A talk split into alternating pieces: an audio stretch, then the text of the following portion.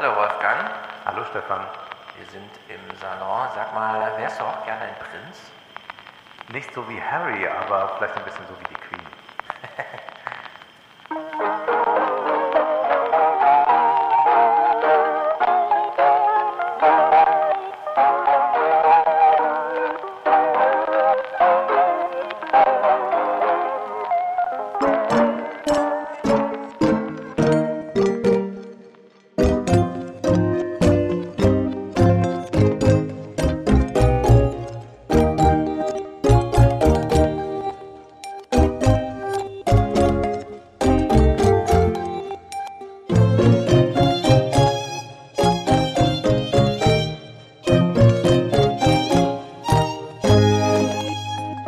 Ja, das ist sehr gut, dass du diesen Bogen schon mal spannst. Harry, der Prinz und die Queen. Wollen wir gleich all in einsteigen? Ich stelle dir eine Frage. Und zwar so, Wolfgang, du hast das Buch jetzt gelesen, wie im Fernsehen so, ne? Also literarisches Duett. So, Wolfgang, du hast jetzt dieses Harry-Buch gelesen. Es ist sehr dick, es liegt vor dir. 500 Seiten. Es ist wirklich wahnsinnig dick, dafür, dass kaum was drinsteht. Und hast du es auch unter dieser Maßgabe gelesen, relativ zügig, dass im Grunde Harry sich nochmal als der Lieblingsenkel der Queen und ihr eigentlicher Erbe und so darstellen möchte? Ganz sicher. Es ist ein Buch, das eine ungeheure Selbstglorifizierung betreibt. Ein Buch, mit dem er eigentlich sich als äh, rechtmäßigen Erben für alles eigentlich, Ja. was mit den Royals äh, zu tun hat, in Szene setzt. Und das äh, gelingt mal mehr oder weniger subtil. Und das ist ganz erstaunlich, dass er also eigentlich es nicht akzeptiert, das zu sein, was der Titel schon sagt, nämlich Reserve. Äh, so wird er von Anfang an auch genannt. Also natürlich ist der eigentliche Thronfolger William und dann gibt es immer wieder Gespräche, äh, wenn äh, William und Kate äh, ein Kind bekommen, dass er dann von Journalisten darauf angesprochen wird, ja, jetzt bist du ja nochmal einen Platz Ja. nach hinten gerutscht und er versichert so oft in diesem Buch, dass es ihm überhaupt nicht darum geht, dass man immer ja dann genau skeptisch werden kann, wenn Leute überbetonen, dass sie auf keinen Fall äh, da äh, sich als Mhm. Nummer eins sehen wollen und er hat natürlich keine Möglichkeit, jetzt den Thron zu besteigen oder äh, konnte auch nicht mit der Queen reden und sagen, Granny, mach es mal so und so, dann Da könnte nicht mal die. Queen was machen. Da könnte nicht mal die Queen was machen. Das Einzige, was er machen kann, ist ein Ersatz. Äh, Königreich erschaffen und äh, dieses Buch ist äh, quasi die äh, Verfassung für dieses Königreich. Das würde ich auch sagen. Er möchte eigentlich so unser Prinz Nachwuchs äh, der Herzen werden Mhm. und so im nirgendwo ohne Land, aber in den Medien so ein Ja. Ersatzkönigtum aufziehen, was ihm durch dieses Buch nun endgültig misslingt, würde ich sagen. Auch meinen. Alle Ambitionen kann er jetzt fahren lassen. Das Kann es sein, dass der einfach ein bisschen dull ist? Dass ich, also ich, man, man, man will ja nicht allzu bösartig werden, aber nun ist es ja so, dieses Buch hat einen Ghostwriter, das wissen wir. Ja. Dieser Ghostwriter ist auch bekannt. Der schreibt für äh, die New York Times, der hat auch die Autobiografie für Andrew Agassi geschrieben. Das heißt, das ist ein Mann, der sein Geld hauptsächlich damit verdient, in andere Personen hineinzukriechen und dann solche äh, Bücher zu schreiben Ja.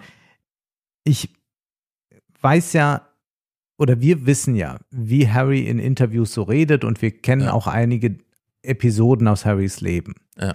Und wir wissen, es, äh, wir bekommen dann in diesem Buch gesagt, dass er miserabel schrieb. Wir bekommen in diesem Buch gesagt, dass er äh, Shakespeare, das hat ihn nie interessiert. Hamlet, was soll das mit irgendeinem? Ja. Er hat mal ein Buch von John Steinbeck gelesen, das hätte ihm gefallen. Das Ja. ist so, aber doch das einzige Buch, auf das er sich positiv bezieht. Äh, Sonst weiß er vieles nicht. Er weiß nicht, was Carpe Diem heißt. Er muss nachfragen, was ein Conferencier ist. Also mit anderen Worten, also das kann, Ja. darf man ja alles, darf ja alles so sein. Mit anderen Worten, er ist nicht eine literarisch gebildete Person.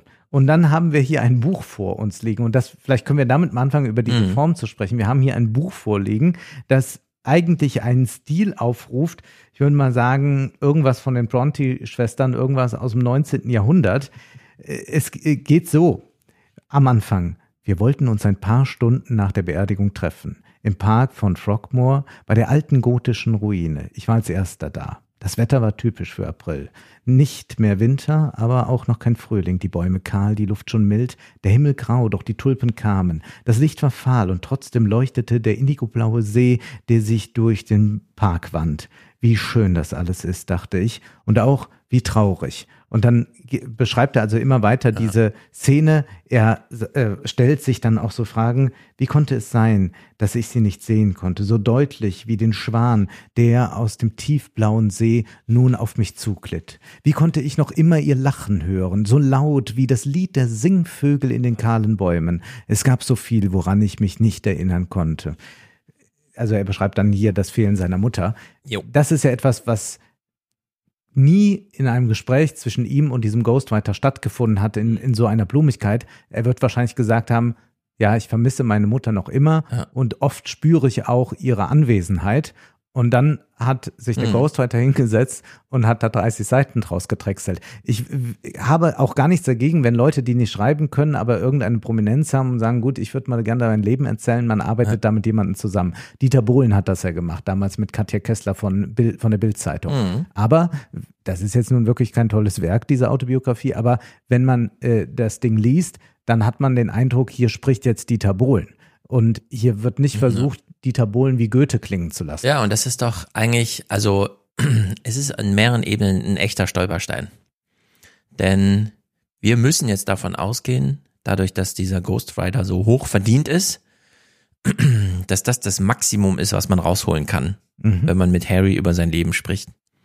Das ist Jet Set zwischen Botswana, Kanada, England und da, wo halt was los ist auf der Welt. Ja. Man sitzt einfach jeden Tag im Flugzeug und fährt irgendwie rum und trifft die Spice Girls. Nelson genau, Mandela, kümmert sich um jeden Scheiß. Immer.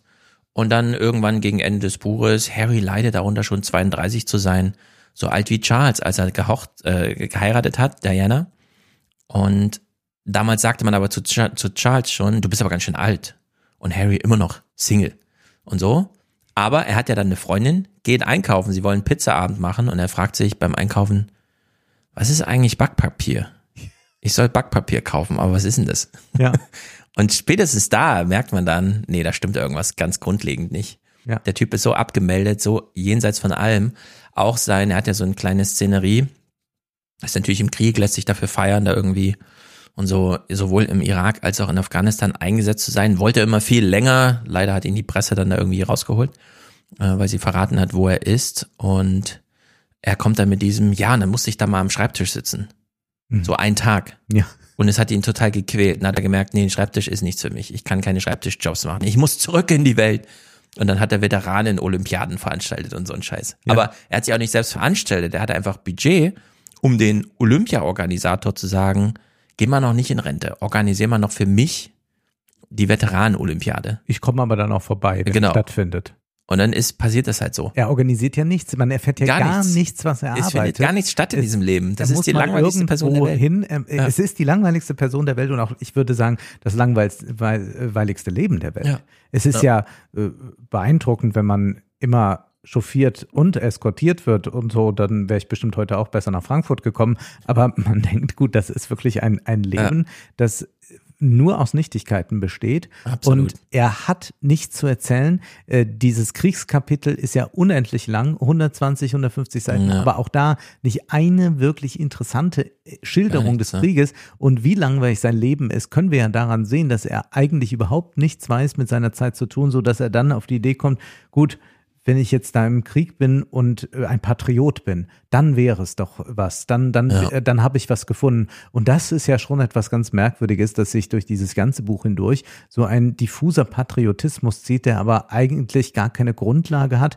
Und er will aber dann so ganz fest sein Vaterland äh, hochhalten. Und ja, das ist aber also, wahrscheinlich dann nur schon das äh, Signaling, um mh. zu sagen, also wenn mal doch ihr mich mal brauchen solltet, dann komme ich gerne. Wahrscheinlich. Oder es ist wirklich so traurig, dass das Einzige, was er jemals selbst errungen hat, diese Uniform ist, die er ja. aufgrund seiner soldatischen Funktion und nicht als aufgrund von irgendwelchen Ehre-Sachen, dass er nämlich die anziehen darf, selbst wenn die Familie was dagegen hat. Ja. So, weil das ist Das hat halt seine echte. Veteranen-Garderobe, Ja. aber Aber- das ist im Grunde das Einzige. Er, er entschuldigt ja auch im Prinzip Afghanistan und Irakkrieg, sagt, ja, da seien so manche Dinge ja schiefgelaufen. Genau, na, wir aber gehen so es mal durch, weil das sind ja dann doch. Lass uns das mal jetzt. Also am Anfang, ich war ganz überrascht. Klar, szenischer Einstieg, warum auch nicht? Das Buch muss ja ein paar Seiten haben und ähm, er ja, feiert das Leben von Philipp, also Queens Ehemann, der Mhm. deutsche Philipp. So biografisch wird's gar nicht nochmal interessant, äh, im Sinne von Philipp war ja echt nochmal eine Figur und hatte auch so eigene Sachen dabei, aber er will sich gar nicht groß mit dieser Familie, also er will uns gar nichts groß der Familie mitteilen am Anfang wird ja auch klar, er sagt ja auch explizit, dieses Buch schreibt er auch für seine Familie, damit sie ihm da mal zuhören müssen wahrscheinlich. Er denkt jetzt, na, wenn alle das lesen, werden die es auch lesen.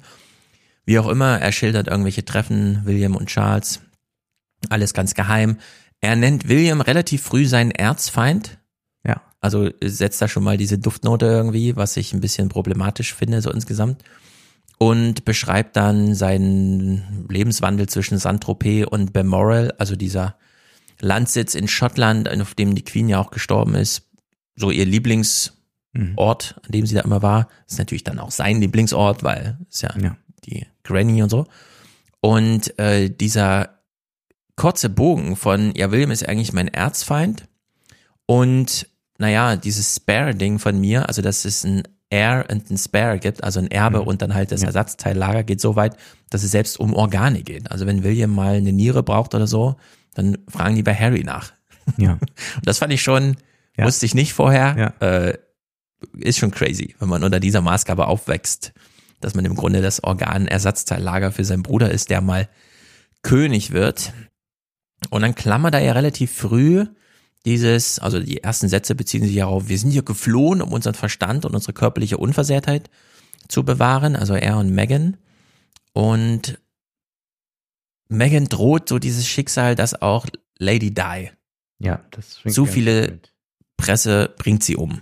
So irgendwie. Das, diese Klammer will er irgendwie machen, weshalb er das Buch auch so als äh, Selbstverteidigung dann versteht. Keine Ahnung, kann man so machen, ist dann wieder die Frage, ist das jetzt mehr so eine Verlags- und Lektorenarbeit, das so zu machen, oder ist das jetzt wirklich sein Lebensgefühl? Also schon da kriegt man es ja nicht zwischen den Zeilen raus, weil das Nee. ist alles so blumig geschrieben, dass man sich fragt, wo kommt's jetzt her? Und das scheint äh, doch schon ein wichtiger Aspekt zu sein, insofern, als wir es hier angeblich mit einem Protagonisten zu tun haben, der sich entziehen will, der endlich ein äh, freies Leben führen will, der nicht nur äh, unter der Knute äh, der Royals stehen will. Hm. Aber ich habe eher den Eindruck, wenn ich dieses Buch lese, wie es so fabriziert ist, was da so aufgebaut ist, was dann auch schon so als Vorabdruck erschien und so weiter, dass wir eigentlich es mit einem Protagonisten zu tun haben, der vom Regen in die Traufe gekommen ist. Jetzt sind halt nicht mehr die Royals, die ihn delegieren und sein Leben bestimmen. Jetzt hat er da irgendwelche Berater, äh, die wahrscheinlich äh, jeden Euro aus ihm rausbringen können. Aber man hat nicht den Eindruck, dass man es hier mit einem freien Menschen zu tun hat, sonst hätte er wahrscheinlich schon das Buch nicht geschrieben und er hätte es nicht auf diese Weise schreiben lassen. Ja, und deswegen finde ich auch diese öffentliche Diskussion darum, die war ja in Deutschland auch, naja, er wird ja eh beobachtet, jetzt kann er ja seine eigene Beobachtung vermarkten und wenigstens noch ein Preisschild dranhängen. In Ja. dem Falle dann 40 Millionen. Keine Ahnung, ob, ob man ihm das jetzt einfach durchgehen lassen kann unter dieser Maßgabe, dass man sagt, naja gut, klar, diese Art der Presseaufmerksamkeit, die er da hat, die quält, weil man ihr auch inhaltlich nicht entsprechen kann. Es fordert ja von ihm keiner jetzt die große Rede, den großen Vortrag, den großen Aufschlag. Er bewundert dann irgendwie Charles, der sich politisch da immer so einbrachte. Das sieht man ja von ihm nicht, außer dass er versucht, nochmal in die Fußstapfen seiner Mutter mit, ja, hier Landminen und so. Aber er weiß ja gar nicht, wie er dieser Presse, was wollen die eigentlich von ihm? Das hat er ja nie durchschaut irgendwie. Ja. Und hat er auch nie so ein, ja, vielleicht könnte ich das auch mal spielerisch nutzen oder was auch immer, sondern er hat das jetzt irgendwie 40 Jahre mitgemacht und jetzt hat er einfach einen 40 Millionen Buchvorschuss daraus gezogen. Aus Ja. diesem Phänomen. Auf der anderen Seite, es ist ein absolutes No-Go, so ein Buch zu machen. Also die Queen hat ja nicht mal ein Interview, nie Ja. ein Interview gegeben. Keiner von denen schreibt irgendwelche Bücher. Wenn man solche Bücher schreibt, weiß man, das ist der Schlussstrich. Also diese Art der Selbstoffenbarung, und da kann man noch so viel jetzt reden über, ja, ist ja auch ein neues Zeitalter, jetzt ist es ja nicht nur Fernsehen, sondern Internet und da ist das halt so oder so. Nee, also mit diesem Buch allein weil es ein Buch so ist, das so angelegt ist, egal was dann drin steht, hat er sich im Grunde disqualifiziert. Es gibt keinen Rückweg mehr in diese Monarchie. Es sei denn, er schafft sich jetzt eine eigene Monarchie. Also er schafft sich jetzt, er wird ein so interessanter Influencer, dass alle ihm folgen und er dadurch so ein Königreich um sich bildet. Aber das Aber dann ist er halt nur Influencer. Genau, und das wird wahrscheinlich nicht gelingen, denn dafür ist er einfach nicht interessant genug. Ich habe ihn bei Stephen Colbert jetzt im Interview gesehen. Das macht er dann einigermaßen charmant, aber wenn ich denke, jeder Seriendarsteller aus den USA, wenn der in so einer Talkshow ist, was der abliefert dort an Pointen ja, auch bei James und, und, und Geschichten, so. da kommt was. Äh, da kann man sagen, das unterhält einen, aber bei äh, Harry haben wir es ja. mit einer ungeheuer langweiligen Persönlichkeit zu tun. Und ja. das Interessante an ihm war wahrscheinlich äh, oder ist äh, tatsächlich seine Frau dann noch, äh, die er sich geangelt hat. Und dass man hier versucht, so eine Diana-Legende zu stricken, ist schon relativ geschmacklos. Klar, diese britische Presse, die Boulevardpresse ist nicht vergleichbar mit der deutschen. Die deutsche ist sicherlich auch schon nicht ohne, aber die britische ist besonders schlimm. Aber zugleich muss man auch sagen, er weiß, dass er äh, dort ständig äh, beobachtet wird. Also kann er sich ja erstmal an Orten aufhalten, wo er nicht so gesehen wird. Also er trifft sich zum Beispiel mit Megan ja auch im Soho-Haus. Äh, das sind diese abgeschlossenen ähm, Clubs, Clubs ja. in die man rein mit Hotel und allem drum und dran. Und da ist dann die Presse nicht. Also man kann natürlich nicht durch die Pubs fliegen in London und dann sich wundern, wenn man in der Presse vorkommt. Und dann mhm. kommt ja auch hinzu, worüber schreiben die? Also sind das wirklich Dinge, die schlimm sind, die dort beschrieben werden, oder wird da irgendein Stuss gemutmaßt, ja? Oder irgendwelche Geschichten, wir kennen das ja aus unseren Klatschblättern, bei denen man sofort weiß, als wenn man nicht völlig irre ist, dass das nicht stimmen kann, dass äh, Helene Fischer sie jetzt sieben Männer geheiratet hat oder so, dann weiß man nur, dass sie wahrscheinlich mit ihren Tänzern äh, zusammenstand und gesagt, wir sind eine große Familie. Ja. Und dann machen die da so eine Geschichte draus. Und ähnlich ist es auch da. So ein Beispiel jetzt. Äh, es wurde dann in irgendeiner so äh, Schmutzzeitung äh, geschrieben, äh, Megan bei äh, YouPorn oder bei Porn, mhm. also auf dieser Pornoseite. Und die Wahrheit war, irgendjemand hatte Sexszenen aus ihrer Serie äh, zusammengeschnitten und die auf dieser Plattform hochgeladen und dann hat die Presse da so ein Ding draus gemacht. Aber natürlich kein Mensch, der nur halbwegs bei Verstand ist, würde jetzt glauben, dass Megan eine Pornodarstellerin ist, ja. weil da irgendjemand ein Video hochgeladen hat. Harry aber beschäftigt das alles. Ja, also er scheint total. jeden Tag sich die Klatschpresse anliefern zu lassen und dann geht er das durch und sagt er, oh Gott, wie wird wieder über mich berichtet. Es gibt ja auch so Prominente, die mhm. den ganzen Tag im Reddit-Forum verschwinden, um zu gucken, ob da irgendwas Böses über sie gesagt wurde. Mhm. Und in diesem Modus ist er eigentlich.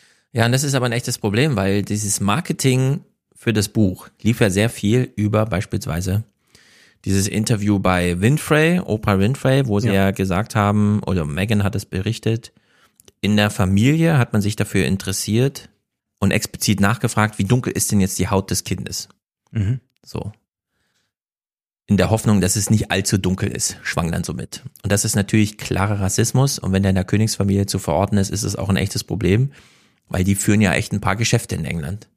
Diese Szene kommt aber im Buch gar nicht vor. Also ich frage mich dann mhm. auch, äh, hat sie das dann im Interview einfach so gesagt? Aber es kommt doch diese Knicks-Szene, von der sie berichtete, wie sie da genau. gedemütigt wurde, einen Knicks zu machen. Und das wird hier ganz normal geschildert, dass dann, ich glaube, Margaret oder, nee, nicht Margaret, äh, Fergie zeigt ihr mal kurz, wie ein Knicks geht, weil jetzt die Queen kommt überraschend und dann ist ja. kommt abgehandelt. Und da fragt man sich aber, wenn Harry sich nicht traut, das unter seinem Namen auf seine Kappe zu nehmen und in seinem Buch wirklich zu verifizieren, was ist denn dann dieser Megan-Spruch bei Oprah Winfrey im amerikanischen Fernsehen wert? Und da würde ich sagen, fast nichts. Und ja, die einzelne, also diese paar Rassismus-Sachen, die hier drin stehen, dass irgendein BBC-Mann so einen Affen in die Kamera gehalten hat, um zu verkünden, jetzt das Kind ist geboren, was ja fast schon so ein König der Löwen-Zitat auch wäre, so, ne? Also man muss ja gar nicht so auf den Affen abstellen, sondern mehr auf diese Szenerie, dass man so ein Tier hochhält und so, so einen Verkündungsmoment halt draus macht. Dass da auch trotz allem noch einen gewissen Humor drin steckt, den man trotzdem so ein BBC-Reporter in dieser Art Kontext kann, ja. nicht durchgehen lassen kann, genau. Aber diese ganzen Sachen, also so feinfühlig äh, die Szenarien geschildert werden, in was Harry zu irgendwelchen Erinnerungen bringt und so weiter. Hier gar keine Feinfühligkeit, gar keine Thematisierungen. Und hier ja, und es wird traut er sich so gar nicht rein. Also ja, es gab, äh, gibt natürlich auch wie bei uns ja auch in der, in der Presse, irgendwelche äh, Rechten, die äh, Kolumnisten oder sonst was, die sich da im Tone vergreifen und Rassistisches ja. von sich geben. Und so war das da auch der Fall. Aber das äh, Framing durch Oprah Winfrey und diese Amerika-Inszenierung äh, der beiden hat ja ein ganz anderes Bild vermittelt und er versucht sich ja immer da so rauszunehmen, indem er sagt, also für mich war Afrika mhm. immer der Kontinent, wo ich befreit sein konnte. Äh, immer ja. wieder äh, reist er zurück. Also ich bin mir sicher, ist er noch in 50 anderen Ländern unterwegs, äh. aber er ist dann immer wieder äh, dort. Ich muss nach Südafrika, ich muss nach Botswana, ich muss da und dorthin und muss äh, dort äh, mit, da sind die Löwen und da haben wir gezeltet und dann waren die Elefanten dort. Was er ja eigentlich macht hier, ist ja äh, den äh, Kolonialismus im ja, äh, Deckmantel genau. des äh, Tourismus äh, und das des Abenteurers vor, äh, Kolonialismus. Er genau. macht er macht den totalen ja, er ist natürlich reich und weiß und was machen reiche weiße Leute gerade? Ich glaube, halb Berlin ist derzeit hm. in Südafrika, weil die Sonne da so schön ja. scheint, ja. Man man geht da hin und sieht noch ein paar Elefanten und ein paar Löwen und weiß ich nicht was und genau diese ganzen Erzählungen macht er da. Er will aber zeigen, hier war ich eigentlich immer bei mir. Und ja. er hat dann auch Beschreibungen von Afrika, äh, wo, wo, ich, wo ich dann denke, das kann doch alles gar nicht wahr sein. Also er lässt dann andere Leute sagen zu ihm, also diese, diese Freundin da, Tej, sagt zu ihm, ich glaube, Dein Körper wurde in Großbritannien genau. geboren, aber deine Seele hier in Afrika. äh, oder das größte Kompliment aller Zeiten, das er bekommen hat, ja, sagt er dann. Oder er sagt dann, äh, also er beschreibt dann, wie die so westliche Gesellschaft sind, aber in Afrika galt das alles nicht. In Afrika löste sich jede Distanz auf. Hier mischten sich alle Kreaturen ungehindert. Ja. Also das ist wirklich ein Bild, Circle das kann man so im 19. Jahrhundert in heute zu Recht als problematisch äh, betrachteter Literatur antreffen. Er wiederholt eigentlich den kolonialistischen Blick, meint zwar gut, ist halt ein bisschen ja. dull, aber man muss sich schon wundern. Und dann doch diese schöne Pointe am Ende von Abschnitt zwei, also es sind ja drei Abschnitte, bevor ja. er dann zum Megan kommt und so. Ähm, Gerangel mit Charles und William zum Thema, wer kriegt hier eigentlich wie viel Aufmerksamkeit? Charles als Thronfolger will natürlich alles für sich. William dann so, hm, ich will aber auch schon so ein paar Themen. Dann treffen beide auf William und dann beansprucht plötzlich William Afrika für sich. da habe ich auch gedacht, Harry, klar, du willst ein Buch schreiben und da sitzen auch sehr viele Leute, machen sich Gedanken, aber kann man da nicht nochmal kurz drüber nachdenken, wie man das so, dass man sich in London geheim trifft, so drei Männer, ja. die dann jeder für sich so Afrika beansprucht, weil das, weil das eben so eine schöne Kulisse ist im Sinne von, ja. denen geht's so schlecht, die sind so arm, da können wir noch so viel helfen, da kann ich, also da kann ich noch jedes Mal, wenn ich hin bin, bringe ich Presse mit und dann schicken die ein bisschen Essen und so. Ja. Das ist wirklich völlig skurril, wie, wie hier über, also das ist wirklich. Und dass das den New York Times Journalisten unterläuft, ist doch auch verrückt. Also wir, wir kennen doch ja. auch noch dieses, äh, äh, Diana zu Löwen war doch in Südafrika und da hielt sich ja mit diesem ja, Handelsblatt-Korrespondenten genau, ja. und der fing dann da an zu palavern, ja. wie äh, die Afrikaner eigentlich so sind. Und ich sag mal hier, das ist nicht weit davon entfernt. Und das finde ich schon interessant, wenn man jetzt die letzten fünf Jahre nur sensibilisieren wollte für äh, den Rassismus bei den Royals und mhm. schreibt dann so ein Buch, das äh, sich in so einer ganz merkwürdigen kolonialen Erzähltradition befindet. Obendrein. Also nicht nur hat man diese ganzen man lernt nichts über Afrika, außer das, was man auf Werbung, ja. Tourismusbildern sieht. Ja. So, er geht da irgendwie jagen, träufelt sich dann das Blut äh, von irgendeinem so Büffel über, weil dieses Blooding irgendwie dazugehört. Das ist der respektvolle Umgang mit dem Tod, dass mhm. man sich das Blut nochmal selber und so, dass man da nicht zu clean durchgeht.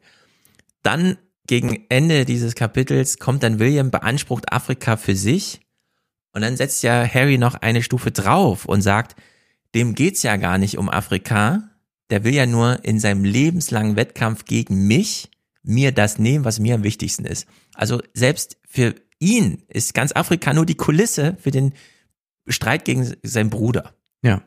Also da haben wir wirklich Afrika zusammengedampft auf alles. Es ist dann wirklich nur noch Kulisse. Ja. Es steckt gar nichts mehr drin, was irgendwie afrikanisch-spezifisch ist. Und das ist einfach skurril. Das ist so skurril. Vor allem, weil dieses Kapitel Ende dann, also dieses Kapitel 2, Krieg und so weiter, Harry in der Welt endet. Dieses Megan-Kapitel beginnt mit dem, was ich vorhin schon meinte, dass man dann erfährt, ach so, er weiß gar nicht, was Backpapier ist. Ja. Und da muss man echt sagen, das ist so witzig eigentlich. Mhm. sich da durchzuquälen und dann plötzlich solche völlig unbeabsichtigten Pointen davor zu finden, dass man sich fragt, liebe Presse, wollt ihr nicht nochmal neue Rezensionen schreiben? Das ist so einladend, ja. hier nochmal glossenhaft einfach über dieses Buch zu schweben ja, man zu muss sagen, einfach, das muss man mal thematisieren. Man sollte einfach lachen. Also wir, wir, wir, ja. ich, ich wundere mich, dass es ja, als äh, diese Trennung äh, von den Royals losging, es doch einige äh, in Deutschland in der Presse gab, die sich so sehr mit denen solidarisiert hätten, so als würde man sich jetzt mit ja, als würde man sich jetzt ja. mit, mit, mit irgendeiner Hilfsorganisation oder so gemein machen, äh, sondern es, also wir, wir haben es hier mit. Wir meinen super, hier ganz konkret Stefan Ingemeier, das müssen wir auch mal dazu sagen. Ja, wir sagen es ruhig dazu. wir haben es hier mit superreichen Leuten zu tun, denen alle Türen offen stehen, die machen können, was sie wollen und ja. Äh, die jetzt auf Sinnsuche sind, weil sie nicht so richtig wissen, was sollen sie eigentlich tun. Äh, das tut mir ja auch irgendwie leid und wäre er jetzt im normalen äh, in einer normalen Familie aufgewachsen, dann würde er jetzt irgendeinen Brotjob machen und würde auch weiter nicht darüber nachdenken. Er hat aber leider zu viel Geld, um die ganze Zeit nur darüber nachzudenken, äh, wo sind eigentlich meine Wurzeln und äh, finde ich die, äh, wenn ich die Spice Girls in Südafrika treffe. Und das ja, genau. ist äh, das große Problem, dass er an uns auslässt. Und ich muss auch sagen, äh, wenn man dann sagt, ja, das ist doch so toll, wenn die sich jetzt davon lösen und äh, diesen ganzen Prunk äh, von sich geben. Nein, es ist ja genau dieselbe Hybris zu sagen, ich bin 40 Jahre alt, heiße Harry und schreibe ein 500 Seiten langes Buch über mein Leben, in dem eigentlich nichts passiert ist. Also mm. da könnte man ja auch mal fragen, was glaubt ein Mensch eigentlich äh, von sich, beziehungsweise äh, wie sieht er die anderen, wenn er glaubt, dass er jetzt die ganze Menschheit mit diesem Buch äh, belästigen soll? Also es gibt ja. ja. nichts Bemerkenswertes hier zu erzählen. Es ist ja nicht ein künstlerisches oder politisches Werk oder was auch immer, ja, sondern also hier ist einfach jemand, der äh, nichts geleistet hat, außer prominent zu sein, zufälligerweise in diese äh, zugegebenermaßen dysfunktionale Familie hineingeboren zu sein und der jetzt äh, sagt, und ihr alle sollt es auch erfahren. Mhm.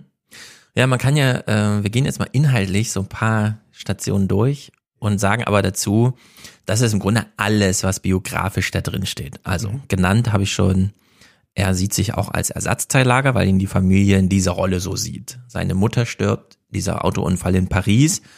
Er kommt dann irgendwann schon im Erwachsenenalter überhaupt das erste Mal nach Paris. Fand ich auch erstaunlich. Also überall, aber diese Verbindung nach Paris, obwohl doch bis zum äh, Krieg, wo sie sich ja dann auch, also die hießen ja von Hannover und so, es ja. war ja ein deutscher Name.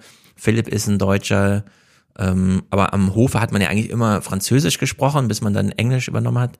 Also, dass, er, dass es da so wenig Connection nach Frankreich und Paris gab, fand ich erstaunlich, dass er dann selber erst so spät an die Todesstelle seiner Mutter kam. Dann in Botswana geraucht und irgendwie war es jetzt Marihuana oder nicht, er weiß nicht so richtig. Dann tötet er diesen Hirsch, macht dieses Gesichtsblooding. Mm, dann geht das Buch so weiter. Er möchte eigentlich Kunstgeschichte studieren. Warum? Na, wegen der vielen jungen Mädels. Ja. Aber hält dann doch nicht lange durch. Er darf aber Ite nicht verlassen, bevor er nochmal Schauspieler dort, also Theaterschauspiel macht, weil das gehört irgendwie zum guten Ton. Man muss dort einmal ein Theaterspiel mitspielen. Also steht da auf der Bühne, reflektiert so ein bisschen. Krass, hier auf der Bühne zu stehen, das ist ja das, was ich eigentlich mein ganzes Leben so mache. Ich muss hier was schauspielern. Ja. So, denkt man sich so, oh, das ist aber ein tiefer Gedanke irgendwie, der hier so vorkommt. Dann äh, Bullenjagen als nächstes mit so einem Kompagnon, der immer Smokos macht. Zigarettenpausen heißen Smokos. Und äh, Bullenjagen macht ihm sehr viel Spaß. Er ist auch dabei, das Tier auszuweiden, nur das mit dem Hoden abschneiden. Das geht ihm ein bisschen weit, das lässt er dann die äh, Leute vor Ort machen, die sich damit auskennen. Er lernt Chelsea kennen, ein junges Mädchen, das sich sehr für ihn interessiert. Und zwar für alles von ihm, außer seine royale Herkunft. Das wiederum findet er super interessant. Ja. Okay. Und so zieht sich das durchs Buch, die ganze Zeit. Aber wir müssen auch noch über seinen Penis sprechen. Ich finde, das gehört auch an dieser ist. Stelle ja. so. Er war da äh, bei so einer Expedition und da äh, er wollte das zum Südpol, warum auch nicht? Nee, in dem Fall war es der Nordpol. Ja, und äh, äh du hast es aber auch auf Deutsch rezipiert, mhm. ne? Äh, denn ich habe mir äh, von einem äh, Bekannten aus England sagen lassen, er äh, spricht äh, immer von Torture. Und das ist ja so ein Wort, wie mein Bekannter sagte, dass man also maximal mit fünf Jahren noch in den Mund nimmt. Und es hat auch keine, ja. es hat auch keine sexuelle Bedeutung eigentlich. Also es ist nicht wie, wie andere Worte, die es da irgendwie gibt, sondern es, sie übersetzen es ja hier mal mit äh, Pimmel, mal mit Lümmel. Wahrscheinlich wäre, aber ich fragte ihn, ob Pippi-Mann irgendwie äh, gut wäre. Also das, ja, das sind ja Fragen, die sich ergeben. Ich habe mir ja. hier Pillermann notiert. Ich glaube, im Deutschen Ja, steht ja, ja, Pillermann. genau. Also es sind äh, und, und auch mal Lümmel. Aber ich möchte jetzt diese eine Szene vorstellen, weil die natürlich auch äh, für jemanden, der Freud gelesen hatte, interessant ist. Und zwar, als sie am nordöstlich, äh, nordöst, nördlichsten Punkt der Welt angekommen waren, köpften die vier kriegsversehrten Soldaten eine Flasche Champagner und tranken auf Granny. Sie waren so nett, mich anzurufen, damit ich ihren Freudenschreien lauschen konnte. Sie hatten einen Weltrekord aufgestellt, einen Haufen Geld für Kriegsversehrte gesammelt und den verdammten Nordpol erreicht. Was für eine Leistung. Ich gratulierte ihnen, sagte ihnen, wie sehr ich sie vermisste und wünschte, ich hätte bei ihnen sein können. Eine fromme Lüge. Der Zustand meines Penis schwankte zwischen extrem empfindlich und hochgradig traumatisiert. Der letzte Ort, an dem ich gerade sein wollte, war Frostbeulistan. Ich hatte bereits einige Hausmittelchen ausprobiert, darunter auch eins, das mir eine Freundin empfohlen hatte. Sie hatte mir geraten, Elizabeth Arden Creme aufzutragen. Meine Mom hat die immer für ihre Lippen benutzt. Willst du mit, äh, willst du im Ernst, dass ich mir die auf meinen Lümmel schmiere? Die hilft, Harry. Vertrau mir.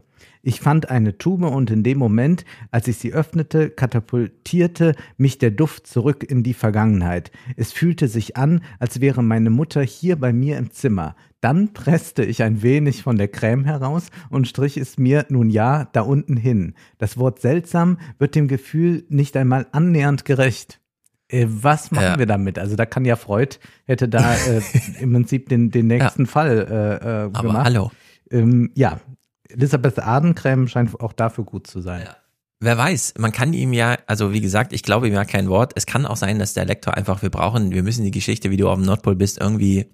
Also Da es gab ja in der noch was. Presse irgendwie diese Geschichte, dass er da Probleme mit Erfrierungen hatte. Ja. Und deswegen greift er das ja mehrmals in diesem Buch auf und spricht da von seinem Totcher. Und jetzt erzählt er dann ausführlich, wie diese Behandlung läuft. Er war ja dann auch beim Arzt, er Ja. schildert da auch so eine Szene, als wäre das jetzt für den Arzt irgendwas Ungewöhnliches, äh, einen Prominenten mit sowas. Also ich meine, äh, äh, in der ganzen Welt werden ständig irgendwelche Superprominenten irgendwo operiert. Ja, Ja, das, das also wenn ja so. Prominente einen Zugang haben, dann noch zu ihrem Arzt irgendwie, wo Und, sie und Zeit sind. wenn man irgendwie Ärzte kennt, dann weiß man, dass denen das alles völlig egal ist in dem Sinne. Und äh, ja, also es ist merkwürdig, dass er das so als Problem schildert, aber es ist äh, schon herrlich äh, zu lesen, äh, wie man dann auch als Ghostwriter darauf kommt, ja, welche Creme war denn das? Ja, das war so eine Elizabeth Arden Creme. Ach, die hat deine Mutter ja auch verwendet. Ja, also man, da wäre ich mal gern dabei gewesen, wie dieses Ja. äh, Gespräch dann zustande gekommen ist. Man Denn das scheint mir nicht ganz ausgedacht. Also so verrückt kann man als Ghostwriter nicht sein. Ja, aber man braucht auch für jede Reise, die Harry unternimmt und beschreiben will, irgendeinen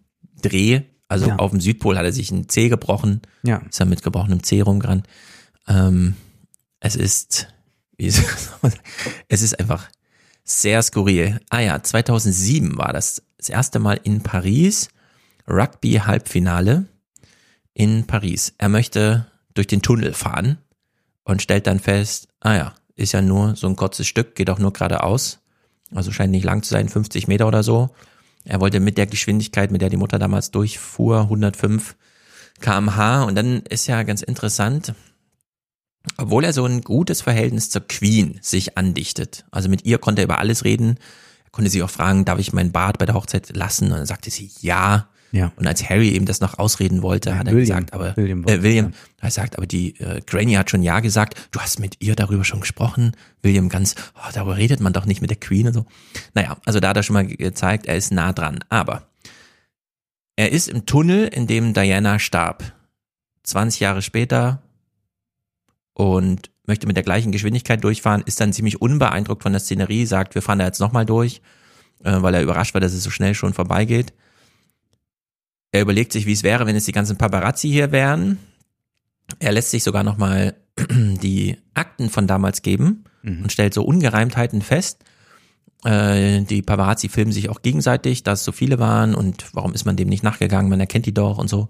Fragt die, hätte die nochmal neu fragen können. Und dann wollte er eigentlich noch mehr Schuld den Paparazzi geben und eine neue Aufarbeitung. Zitat, doch höhere Mächte redeten es uns aus. Und das kann nur die Queen sein. Sonst Ja. hätte er das ja geschrieben, wenn Charles das gesagt hätte oder irgendeine von diesen Hofbediensteten äh, und so. Und das ist doch erstaunlich, dass er hier mit so einer klar erkennbaren, die Queen wollte es nicht. Und er will uns auch sagen, sein wichtigstes Lebensthema wurde von der Queen mal wieder ausgebremst hier. Ja. Und trotzdem diese Queen-Abfeierung die ganze Zeit. Ja. Also es passt ja auch überhaupt nicht zusammen, wenn man sich jetzt dafür interessiert, wie ist denn jetzt das Verhältnis so insgesamt zwischen all denen? Zumal er selbst die ganze Zeit äh, sich entblößt, bis hin dann zur Unterhose, um uns auch noch daran teilhaben zu lassen. Ja. Zugleich wird aber die Queen dargestellt als diejenige, die nicht einmal umarmt werden darf. Wusste ich auch nicht, ne? Also, dass noch nicht mal da eine Umarmung äh, stattfinden darf. Die Queen, Er wurde auch von Charles nicht umarmt, Ja. nachdem er man hat hat. also immer diese Distanz, diese körperliche Distanz auch, mit der die Queen durchs Leben geschritten ist.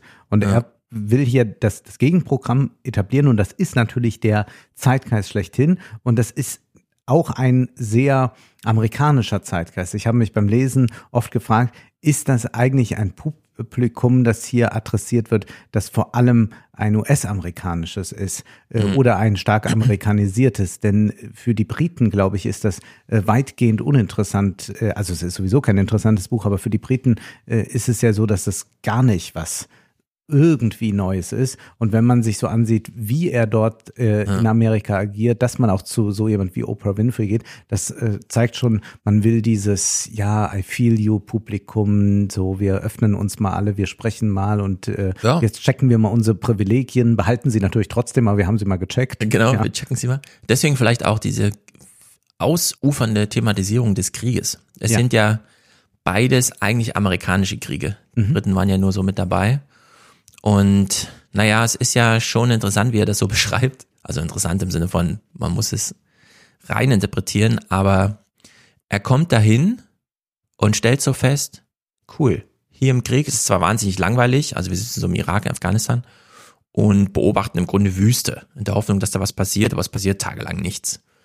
Und dann stellt er aber fest, naja, aber es ist schon ganz cool, dass hier die Feinde klar sind für alle und auch von uns deutlich unterschieden. Also hier gibt's kein Geklüngel. Hier weiß man, okay, das ist meine Family und das sind die Feinde. Anders als zu Hause, wo man nicht so genau weiß, wer hat das denn jetzt wieder an die Presse verraten? Wer macht denn hier mit wem und welcher Journalist will mir vielleicht wirklich was Gutes oder Am so? Ende war es doch immer Camilla, stellt sich auch raus, ne? Also er traut sich, nicht- hast du es so deutlich rausgelesen? So deutlich habe ich es jetzt nicht. Naja, es ist schon häufig so die Camillas Berater und Camilla hat da nochmal. Ja, also aber es sind auch direkt die Büroleute von der Queen, die ja Genau, das Tieren kann er aber nicht so. explizit sagen. Ja, also es ist so ein bisschen, er fühlt sich von allen verraten im Ja. Grunde. Auf der anderen Seite, er hat ja auch diese Szenerie, wo er schildert, ich streite mich mit William über Sachen, die eigentlich nur wir beide wissen können, weil sie in die Presse geraten sind und die trauen sich dann Mhm. Gegenseitig nicht und später kommt dann raus, ah ja, es war die Abhöraffäre. Also sie wurden tatsächlich abgelauscht. Spielte echte Spionage eine Rolle. Naja, im Krieg jedenfalls stellt er fest, oh, hier, klare Freund-Feind-Unterscheidung und echte Waffen. Ja. Man weiß mal hier, was eine Waffe ist und was nicht. So, und dann äh, liegt er da so auf der Hut und steuert da irgendwelche Flugzeuge über die Flug, äh, also im Irak ist er ja äh, sozusagen auf der Bodenstationsseite und steuert so ein bisschen den Flugverkehr. Im Afghanistan-Krieg fliegt er dann seinen Apache-Hubschrauber selber mit. Wird aber immer wieder verraten, also irgendwelche Journalisten finden raus, dass er da ist, geben es an die Öffentlichkeit, woraufhin dann so Gefahrensituationen entstehen. Und dann gibt's ja diese eine Szene, die ja auch medial thematisiert wurde, also wie er sagt, ja, ich habe 25 Taliban getötet oder das ist so mein Buddy-Count.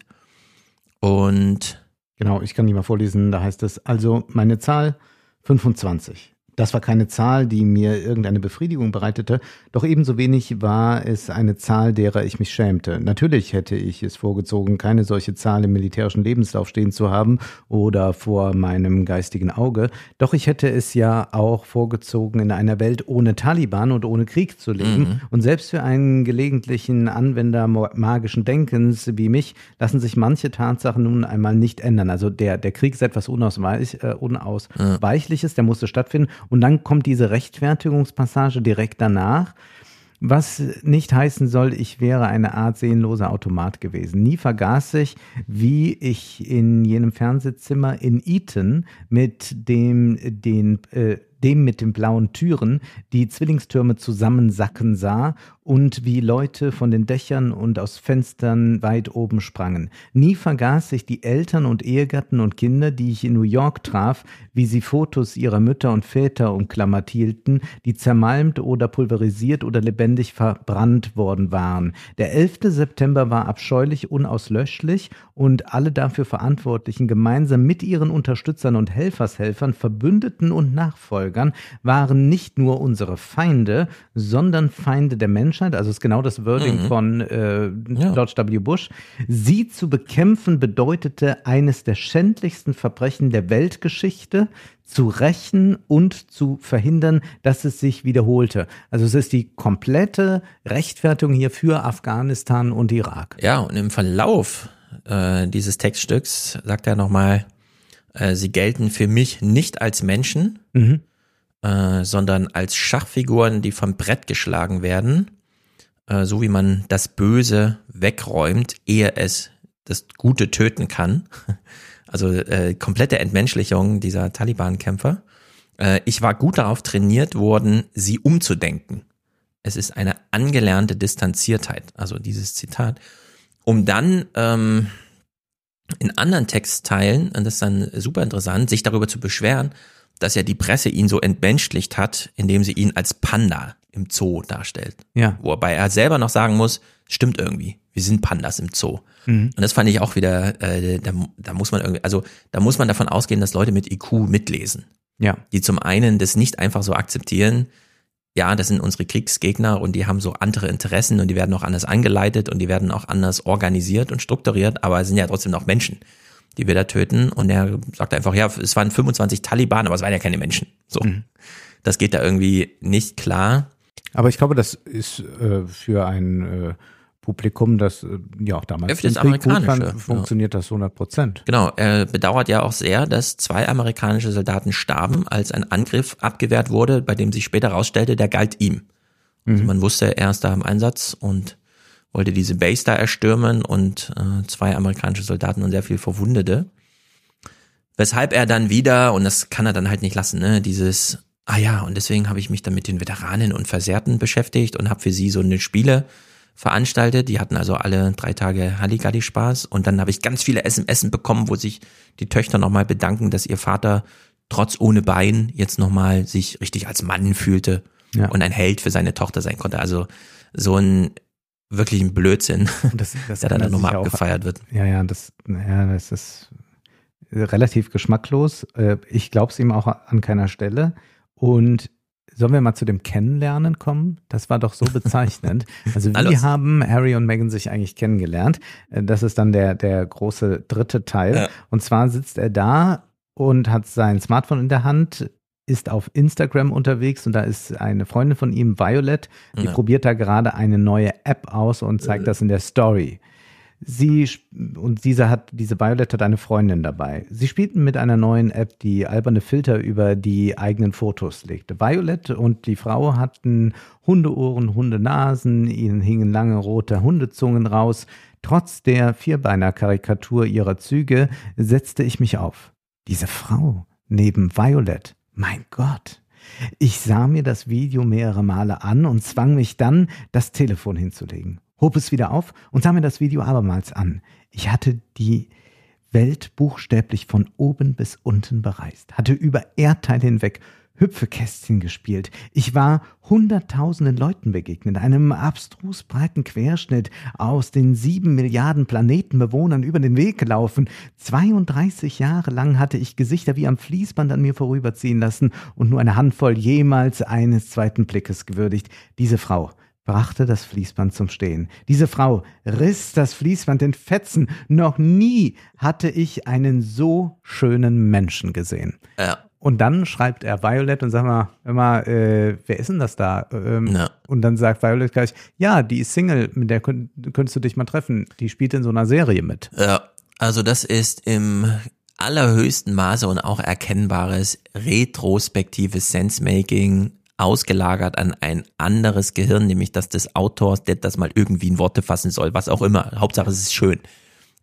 Und das sind dann die Kategorien für, ja, das ist echt schön. Das Fließband zerbarst in tausend Teile. Das ist, äh, das ist so Klamauk.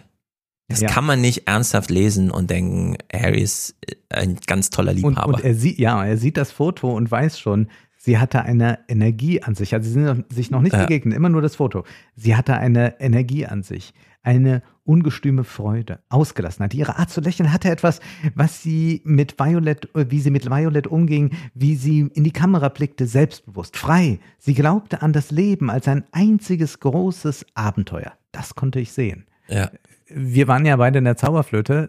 Du weißt, da gibt es diese schöne Arie, dies Bildnis ist bezaubernd Ja. schön. Da verliebt sich auch jemand erstmal in Bildnis und dann muss man Ja. sehen, ob äh, die Person auch noch dem Bild gerecht wird. Und hier haben wir es aber wirklich mit äh, Retrospektiven äh, zu tun. Äh, mag sogar sein, dass er irgendwie sagte, ja, und da wusste ich gleich, das ist sie. Irgendwie sowas wird er ja Mhm. vermutlich dem Ghostwriter erzählt haben, der das dann so aufgehübscht hat. Aber das ist natürlich auch etwas, was sich nachträglich vollzieht, denn man äh, begegnet auch Leuten und denkt ganz oft, ah ja, könnte. Und dann Ja. sieht man sich aber nicht mehr wieder und dann ist es nicht so. Und hier hat es dann geklappt und dann kann man nochmal so nachträglich so eine Initiationsgeschichte erzählen. Ja. Ich weiß nicht, welche Textstelle du noch vorbereitet hast, aber hoffentlich nicht die Geburt der Kinder. Nein, nein, also Okay. da war ich, also das hat mich fertig gemacht. Ja, das kann man wirklich, das äh, ist echt nicht gut. Ja, und das sagt hier ein Vater von drei Kindern. Ja, das Mir. ist totaler Quatsch, so einen Blödsinn zu schreiben. Das ist unfassbar.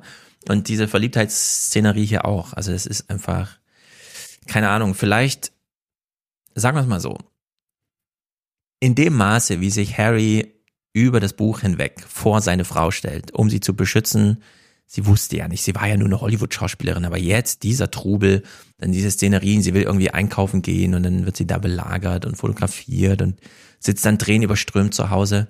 Kann alles so sein. Aber zu dieser Beschreibung, die Megan ist eine starke, stolze, große äh, Frau, die viel Erfahrung hat und ihm sein Leben bereichert, gehört doch auch, dass sie eigentlich keinen Mann braucht im 18. Jahrhundertstil, der so vor ihr steht. Ja.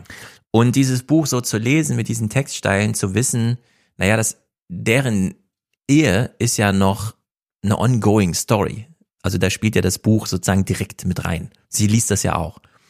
Ob das nicht auch so ein bisschen zu offenbarend ist, wie das da läuft in der Ehe, dass nämlich wie bei Will Smith, das war ja auch seine Schlägerei da auf der Bühne, wo sich plötzlich alle gefragt haben, klar, Chris Rock kann man mal kurz verprügeln, aber was sagt das eigentlich über die Beziehung zu seiner Frau und über Beziehung zu Frauen von Will Smith allgemein, dass er da glaubt, Schatz, er müsste, genau, er müsste jetzt den Degen zücken und da irgendwie für sie, obwohl sie gerade äh, nicht nur mit ihm offenbar gut zurande kommt, sondern auch Krebskrankheiten übersteht und sowas. Ja, sie kann es ja wohl wirklich selber eigene regeln. Karriere hat, Wirklich, Genau. Und ob hier nicht die Megan auch so reingedrängt wird in so ein sehr aristokratisches Frauenbild eines künftigen Königs der Herzen, wie er sich präsentiert. Und vielleicht findet sie das gar nicht so gut, aber vielleicht hat sie auch keinen Weg, ihm zu sagen, dass diese Art von männlichen Heldentum vielleicht gar nicht so weder den Zeitgeist noch ihr Lebensgefühl entspricht. Aber jetzt hat er es halt so hingelegt als Buch. Wer weiß, ich kann äh, die beiden äh, nicht gut einschätzen, welches. Äh, Also es kommt jedenfalls nicht sehr modern rüber, Nein. diese Art der, Nee, nee. ich kümmere mich mal um dich. ja, aber ich weiß ja gar nicht, was die miteinander so am Tag zu bereden haben, Ja. die zwei. Ja, ja, also ja es ist, es ist auch ein Rätsel. auf allen Ebenen ist dieses Buch nicht nur langweilig, sondern teilweise auch traurig. aber sagt gar nichts. Es ist ein ganz trauriges ja, Buch, finde ich auch. Dramatisch. Wir, wir haben es da mit Leuten zu tun, die eigentlich nichts wissen, mit ihrem Leben anzufangen und äh, dann sich die ganze Zeit an der Presse aufreiben, äh, die Presse aber suchen, äh, die äh, permanent. Also man Ja. könnte ja auch sehr zurückgezogen leben, wenn man das dann wollte. Äh, wenn man natürlich sagte, ich äh, nehme mir einen Filmstar und jette mit dem durch die Welt, möchte aber lieber nicht gesehen werden, das ist dann auch ein bisschen schwierig. Ja, ich, ich würde eben auch sagen, Harry ist nicht der meist beobachtetste Mensch der Welt. Also es gibt sehr viele aus dem Genre des Films, des Sports und so weiter, die das sehr gut hinkriegen. Cristiano Ronaldo, der natürlich auch darunter leidet, niemals mit seinem Sohn einfach zum Fußball gehen zu können, wie jeder normale Vater und so. Oder äh, was weiß ich, die Familie, wie heißt sie, Steffi Graf und so, Graf und André die Eggers, sich komplett so zurückgezogen haben und das auch irgendwie glücklich hinbekommen, wo man echt sieht, also wenn man sie mal sieht, das scheint ja wirklich gut zu funktionieren und so. Und dass er hier so einen Popanz aufzieht. Also ich kann auch diese ganzen wieder Nickemeierschen, ähm, ja, da steckt ja auch viel drin in dem Buch über Arbeit der britischen Presse und so weiter, alles zugestanden. Aber und da wüsste ich aber auch mal gern, wie, wie die Presse wirklich arbeitet. Ich erfahre hier von zwei Paparazzi, die sich ein goldenes Näschen damit verdienen, dass sie ja. immer irgendwo auflauern. Okay, davon habe ich schon mal gehört. Dann wird mal Rupert Murdoch namentlich erwähnt äh, als der böse Mann. Als das weiß man auch. Als die Taliban bezeichnet. Also genau. dieser Punkt nochmal. Also da, da macht er, äh, immerhin wagt er sich da einmal mutig äh, ja. nach vorn und äh, tituliert Murdoch mal direkt. Äh, wir erfahren ja auch nichts äh, von den Dingen, die uns vielleicht wirklich mal interessieren mhm. sollten. Was war denn jetzt da mit Onkel Andrew? Äh, der ja in dem Epstein-Skandal doch eine merkwürdige Rolle spielt. Äh, da hat ja auch äh, die deutsche Presse sich sehr, sehr zurückgehalten. Mhm. Nur die Bildzeitung hat da meistens das Interessanteste noch geliefert zu, bemerkenswerterweise. Also davon kommt nichts. Der wird einmal erwähnt, da wird nur gesagt, ja, der war in diesem beschämenden Skandal verwickelt, aber nie, da geht es aber nur um Harry, nie hat man Onkel Andrew den Personenschutz weggenommen ja. und jetzt will man uns den Personenschutz wegnehmen.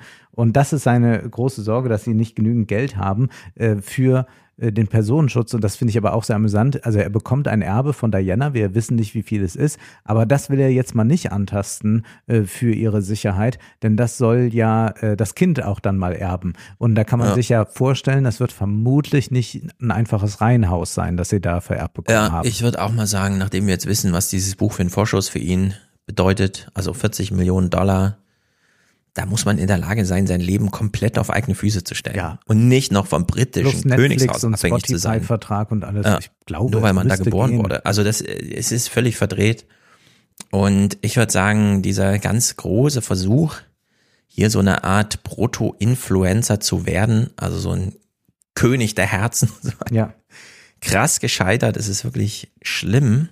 Dafür ist es auch nicht unterhaltsam. Man muss ja schon äh, bei all dem, was man da abliefert, äh, sagen, irgendwas machen die Influencer ja dann schon noch, äh, was offenbar unterhält. Und da mhm. sehe ich jetzt hier wenig. Und gut, jetzt sind mal alle psychischen Probleme ausgeschlachtet und in Büchern, Podcasts und Serien verpackt worden. Aber jetzt ist ja irgendwann auch mal gut. Es gibt ja auch andere Leute, denen es schlecht geht. Oder ist das der große Trick, den wir noch nicht durchschaut haben, der britischen Presse zu sagen, es gibt ja nichts zu sehen? Nein, das, äh, das, das, das glaube ich wiederum nicht, sondern ich, also es, es, es scheint mir. Aus Versehen der, einfach. Na, es gibt dieses Team um Harry, die versuchen irgendwas da zu stricken und ja, ja dann muss man sich irgendwas ausdenken. Also wir hatten doch in den 90er Jahren diese It-Girls, wenn dann gar nichts mehr ging, dann haben die selbst die Fotografen sich mal in den Garten mhm. bestellt und haben gesagt, ich genau. bin da morgen Mittag mal oben ohne unterwegs. Ja. Und im Prinzip ist das jetzt hier, man versucht noch irgendwas dran zu bekommen. Ich meine, wenn man schon nicht irgendetwas äh, man könnte ja auch irgendeine lustige erotische Geschichte oder so erzählen, wenn man aber nichts weiter zu erzählen hat, dass man sich äh, Elizabeth Arden Creme irgendwo hinschmieren muss, dann ist das ja auch irgendwie ein bisschen mhm. traurig, mhm. oder? Ja, und in der Hinsicht bleibt nur, dass ich mich auch nochmal über die allerabschließendste Pointe hier lustig mache. Der Kolibri? Nee, der Epilog. Die Queen ist tot. Ja. Ah, du kannst gleich nochmal vom Kolibri. Die Queen ist tot. Es ist wirklich so ein angepflanztes, ah ja, komm, machen wir diesen Epilog auch noch. Und Charles ruft ihn an und sagt, du kannst kommen, aber Megan nicht. Und habe ich auch so gelesen und habe gedacht, das ist schon blöd. Also wenn die Queen stirbt, die ja dann doch auch die Großmutter ist und so. Und dann sollst du plötzlich ohne Ehefrau anreisen, wo du doch endlich eine Ehefrau hast und so weiter. Und als ich gerade so ein bisschen dachte, ja, das ist schon blöd, Harry, das ist zum, zu Recht schreibst du das am Ende. Ja. Fügt er dann an, dass Charles ihm gesagt hätte, ich habe auch William gesagt, Kate soll auch nicht kommen. Ja. Wo ich wieder dachte, ah so, naja klar, wenn es die Regeln gibt, ja. und dann darf nicht mal Kate als äh, sozusagen angeheilte Thronfolgerin mitkommen, dann ist es okay. Dann sollte meckern auch ja. nicht. Dann können sie das dann einfach eine Woche später nochmal privat zelebrieren, aber dann ist das halt ein Moment der Familie, der strikt nach royalen Protokoll funktioniert und damit war dann auch die abschließende Pointe sozusagen nichts wert. Und ich möchte das natürlich literarisch abschließen, nämlich ein Kolibri flattert dann, als sie schon äh, mhm. weit weg sind in Amerika, plötzlich ins Haus und Harry schnappt sich dann einen Kescher und versucht, äh, diesen äh, Kolibri zu entfernen. Oder nee, dann sind sie, glaube ich, schon wieder irgendwo auf Reisen. Ja, ja, irgendwo mhm. sind sie wieder unterwegs. Naja, jedenfalls sind sie dort in, in einem Haus untergebracht und ähm, da kommt jetzt plötzlich dieser Kolibri und jetzt möchte Harry diesen ja. Kolibri natürlich befreien und dann heißt es dann, wie Wimpern fühlten sich seine Beine an, wie Blütenblätter seine Flügel, sachte. Meine Handflächen um ihn gewölbt, setzte ich den Kolibri auf eine sonnenbeschienene Mauer. Leb wohl, mein Freund. Aber er lag einfach nur da, bewegungslos. Nein, dachte ich, nein, nicht das. Komm schon, komm schon. Du bist frei. Flieg weg. Und dann wieder alle Wahrscheinlichkeit und jede Erwartung, rappelte sich dieses wunderbare, magische kleine Geschöpf auf und tat genau das. Und das ist doch ein wunderbares Bild. Das mhm. ist nämlich dieser Kolibri, du wirst es erkannt haben. Ja. Da ja. du literarisch geschult bist, das ist natürlich ich unser das Harry, so ein bisschen der, gesehen, ne, der selbst aufbricht und hinaus in die Welt, weg von den Royals. Äh, was sagt uns dieses Buch? Dieses Buch sagt uns, glaube ich, über die Gesellschaft sehr viel. Äh, äh, deshalb, äh, weil es so nichtssagend ist. Also wir haben hier, äh, und das ist ja vergleichbar mit dem vielen, was wir bei Twitter beobachten mhm. können. Das kannst du ja bis hin zu den Panzerlieferungen, bei denen Deutschland angeblich gezögert hat und plötzlich stellt sich heraus, an nee, war ja. alles gar nicht so. Ja. Wir haben es mit einem unglaublichen Wust von äh, Pseudo-Informationen zu tun und am Ende äh, geht man mal gründlich durch und es bleibt eigentlich nichts bestehen. Und das ist es ja wieder, äh, dass, äh, wenn man dieses Buch liest, äh, nichts bleibt. Und mhm. das Buch funktioniert, glaube ich, deshalb so gut, weil es niemand liest, aber alles drüber spricht und dann ja. genügend Leute angefixt werden, ach, man könnte sich doch mal kaufen. Dann kauft man dieses Buch, wird wahrscheinlich 30 Seiten lesen und sagen, oh, wo ist dann nochmal diese Totscher-Szene, finde ich die? Ja. Und dann ist das Buch ja. auch schon wieder vergessen. Und eigentlich ist dann nur das, was viral funktioniert, so drei Ausschnitte daraus, dann was bei Oprah Winfrey oder was im Podcast gesagt wurde. Das ist und sehr das gut. ist eigentlich ja. das, wo wir jetzt gerade äh, leben. Also das funktioniert nur so ein Buch in einer Gesellschaft, die nicht liest. Das ist sehr gut. Und es hat auch diese mediale, dem, also es, ich will im Grunde nur noch mal sagen, was du schon gesagt hast, aber ich will es zuspitzen. Wir kennen alle den Streisand-Effekt. Mhm. Etwas ist eigentlich unwichtig, aber medial dadurch, dass die Protagonistin sich selbst abwehrend involviert, wird es plötzlich eine Riesennummer. Und wir kritisieren ja häufig hier im Podcast, im Fernsehpodcast, überall, dass sehr vieles einfach den Sehgewohnheiten untergeordnet wird. Also im Fernsehen findet eine mediale Diskussion statt. Wen lädt man ein? Na, die, die man schon kennt. Entspricht ja. den Sehgewohnheiten. Inhaltlich kann dann über alles gequatscht werden, ist auch total egal. Hauptsache, es entspricht der Sehgewohnheit. Niemand soll einschalten und sagen, Wer sind die denn? Die kenne ich ja gar nicht. Völlig uninteressant für mich. Im Grunde wie dieser kleine Joke, den ich äh, manchmal dir gegenüber mache, wenn du, äh, wenn wir so über Kinderfilme und dann sage ich, meine Kinder können den Film nicht gucken, weil den kennen die ja noch gar nicht. Ja. Kinder gucken nur Filme, die sie schon kennen, aber dann 50 Mal. Ja. Fragt man sich, aber wie guckt man den dann zum ersten Mal? Ja, das ist die große Magie, die da drin steckt. So, und eigentlich haben wir jetzt hier das Angebot, zumindest das sollten wir uns jetzt hier selber geben, dadurch, dass wir die Zeit verschwendet haben, dieses Buch zu lesen, den Harry-Effekt zu begründen. Mhm. Im Fernsehen findet eine Diskussion statt. Eigentlich ist der Zeitkreis gerade auf Panzer angelegt, aber da Lanz jetzt Herrn Masala gerade mal da hatte, fragt er ihn halt auch zum Thema, was hat denn der März gestern gesagt? Und plötzlich reden die halt über irgendwas anderes. Keine Ahnung, das ist halt der Masala, den kenne ich aus dem Fernsehen. Der muss nicht nur zu Panzern, der kann von mir aus auch über Migration reden. So, und das ist der Harry-Effekt. Mhm. Man folgt einer Sehgewohnheit und ordnet die Inhalte komplett dem nach. Das ist total nachrangig inhaltlich. Ja. Man folgt erstmal einer Sehgewohnheit. Harry, super, kann man, kennt jeder. Punkt. Ja. Damit ist es gebucht. Und wenn der jetzt 500 Seiten nichts, Seiten egal. Harry kennt jeder. Ja, gut. Dann das ist der Harry-Effekt. Ja. Wir haben jetzt neben den Streisand-Effekt den Harry-Effekt. Mhm.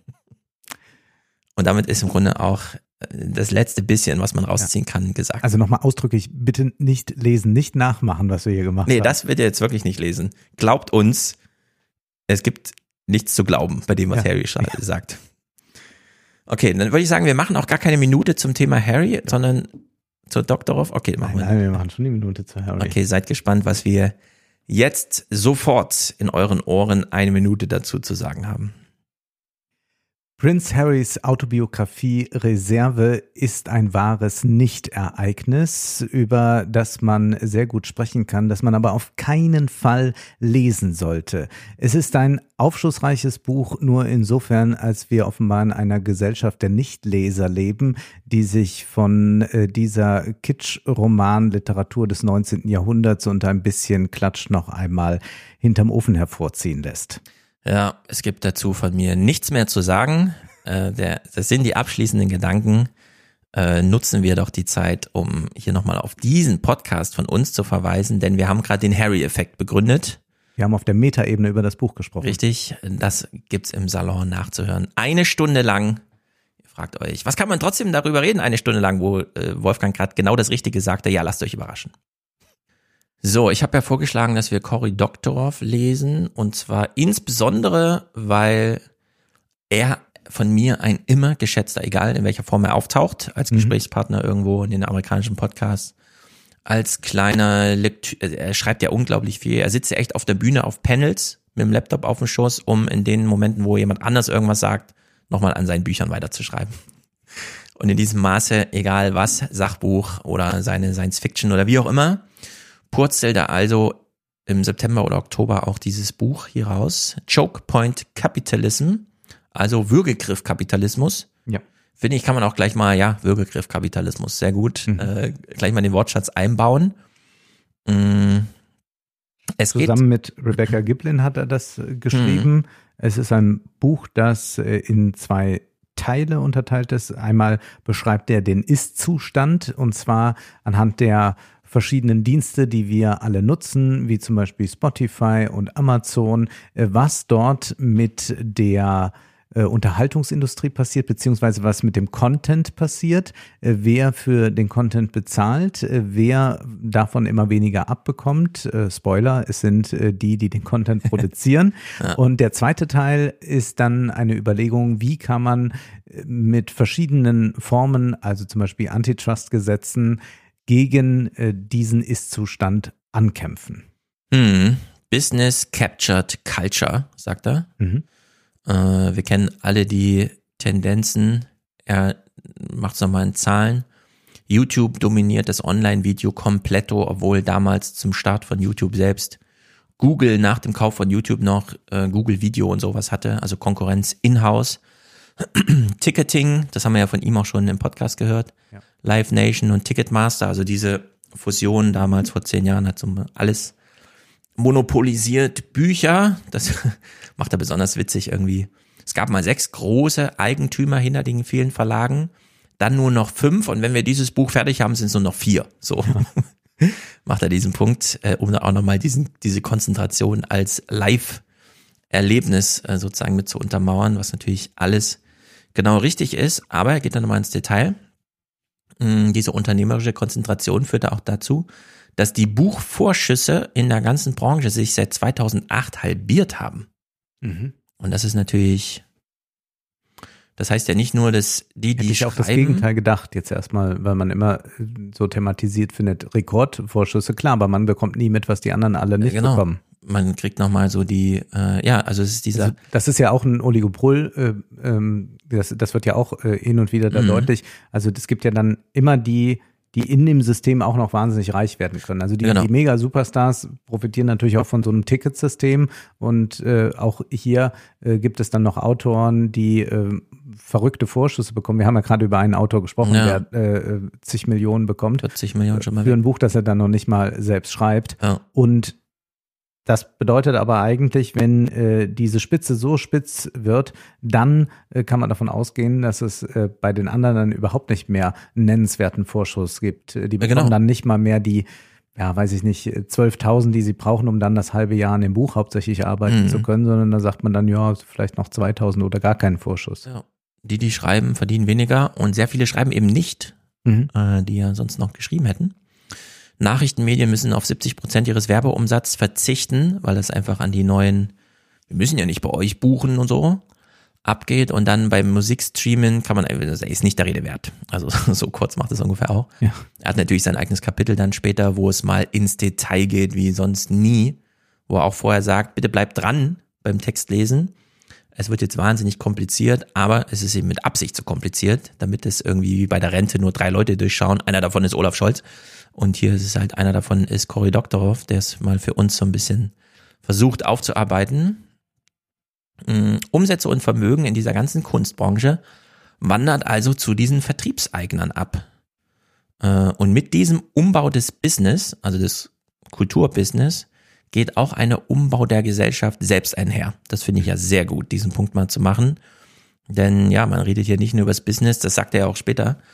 Ähm, es fällt ja auch deswegen Amazon so leicht, zum Beispiel der größte Verlag der Welt zu werden, der äh, mehr als 1000 Autoren 100.000 Euro im Jahr äh, an Einnahmen verschafft, so im Self-Publishing, obwohl das natürlich Amazon-Publishing mhm. ist, weil sehr viele dieser Creator einfach aus Leidenschaft arbeiten. Und in dem Maße, wie man diese Leidenschaftsarbeit neu strukturiert, ja, strukturiert man eben auch diese Leidenschaft neu. Also ja. Dieser Bogenschlag ist äh, wirklich sehr wichtig, da mal zu machen zwischen Business und Gesellschaft. Und wem gibt er die Schuld? 50 Jahre Chicagoer Schule. Mhm. Das ist natürlich sehr gut und völlig richtig. Es ist völlig richtig.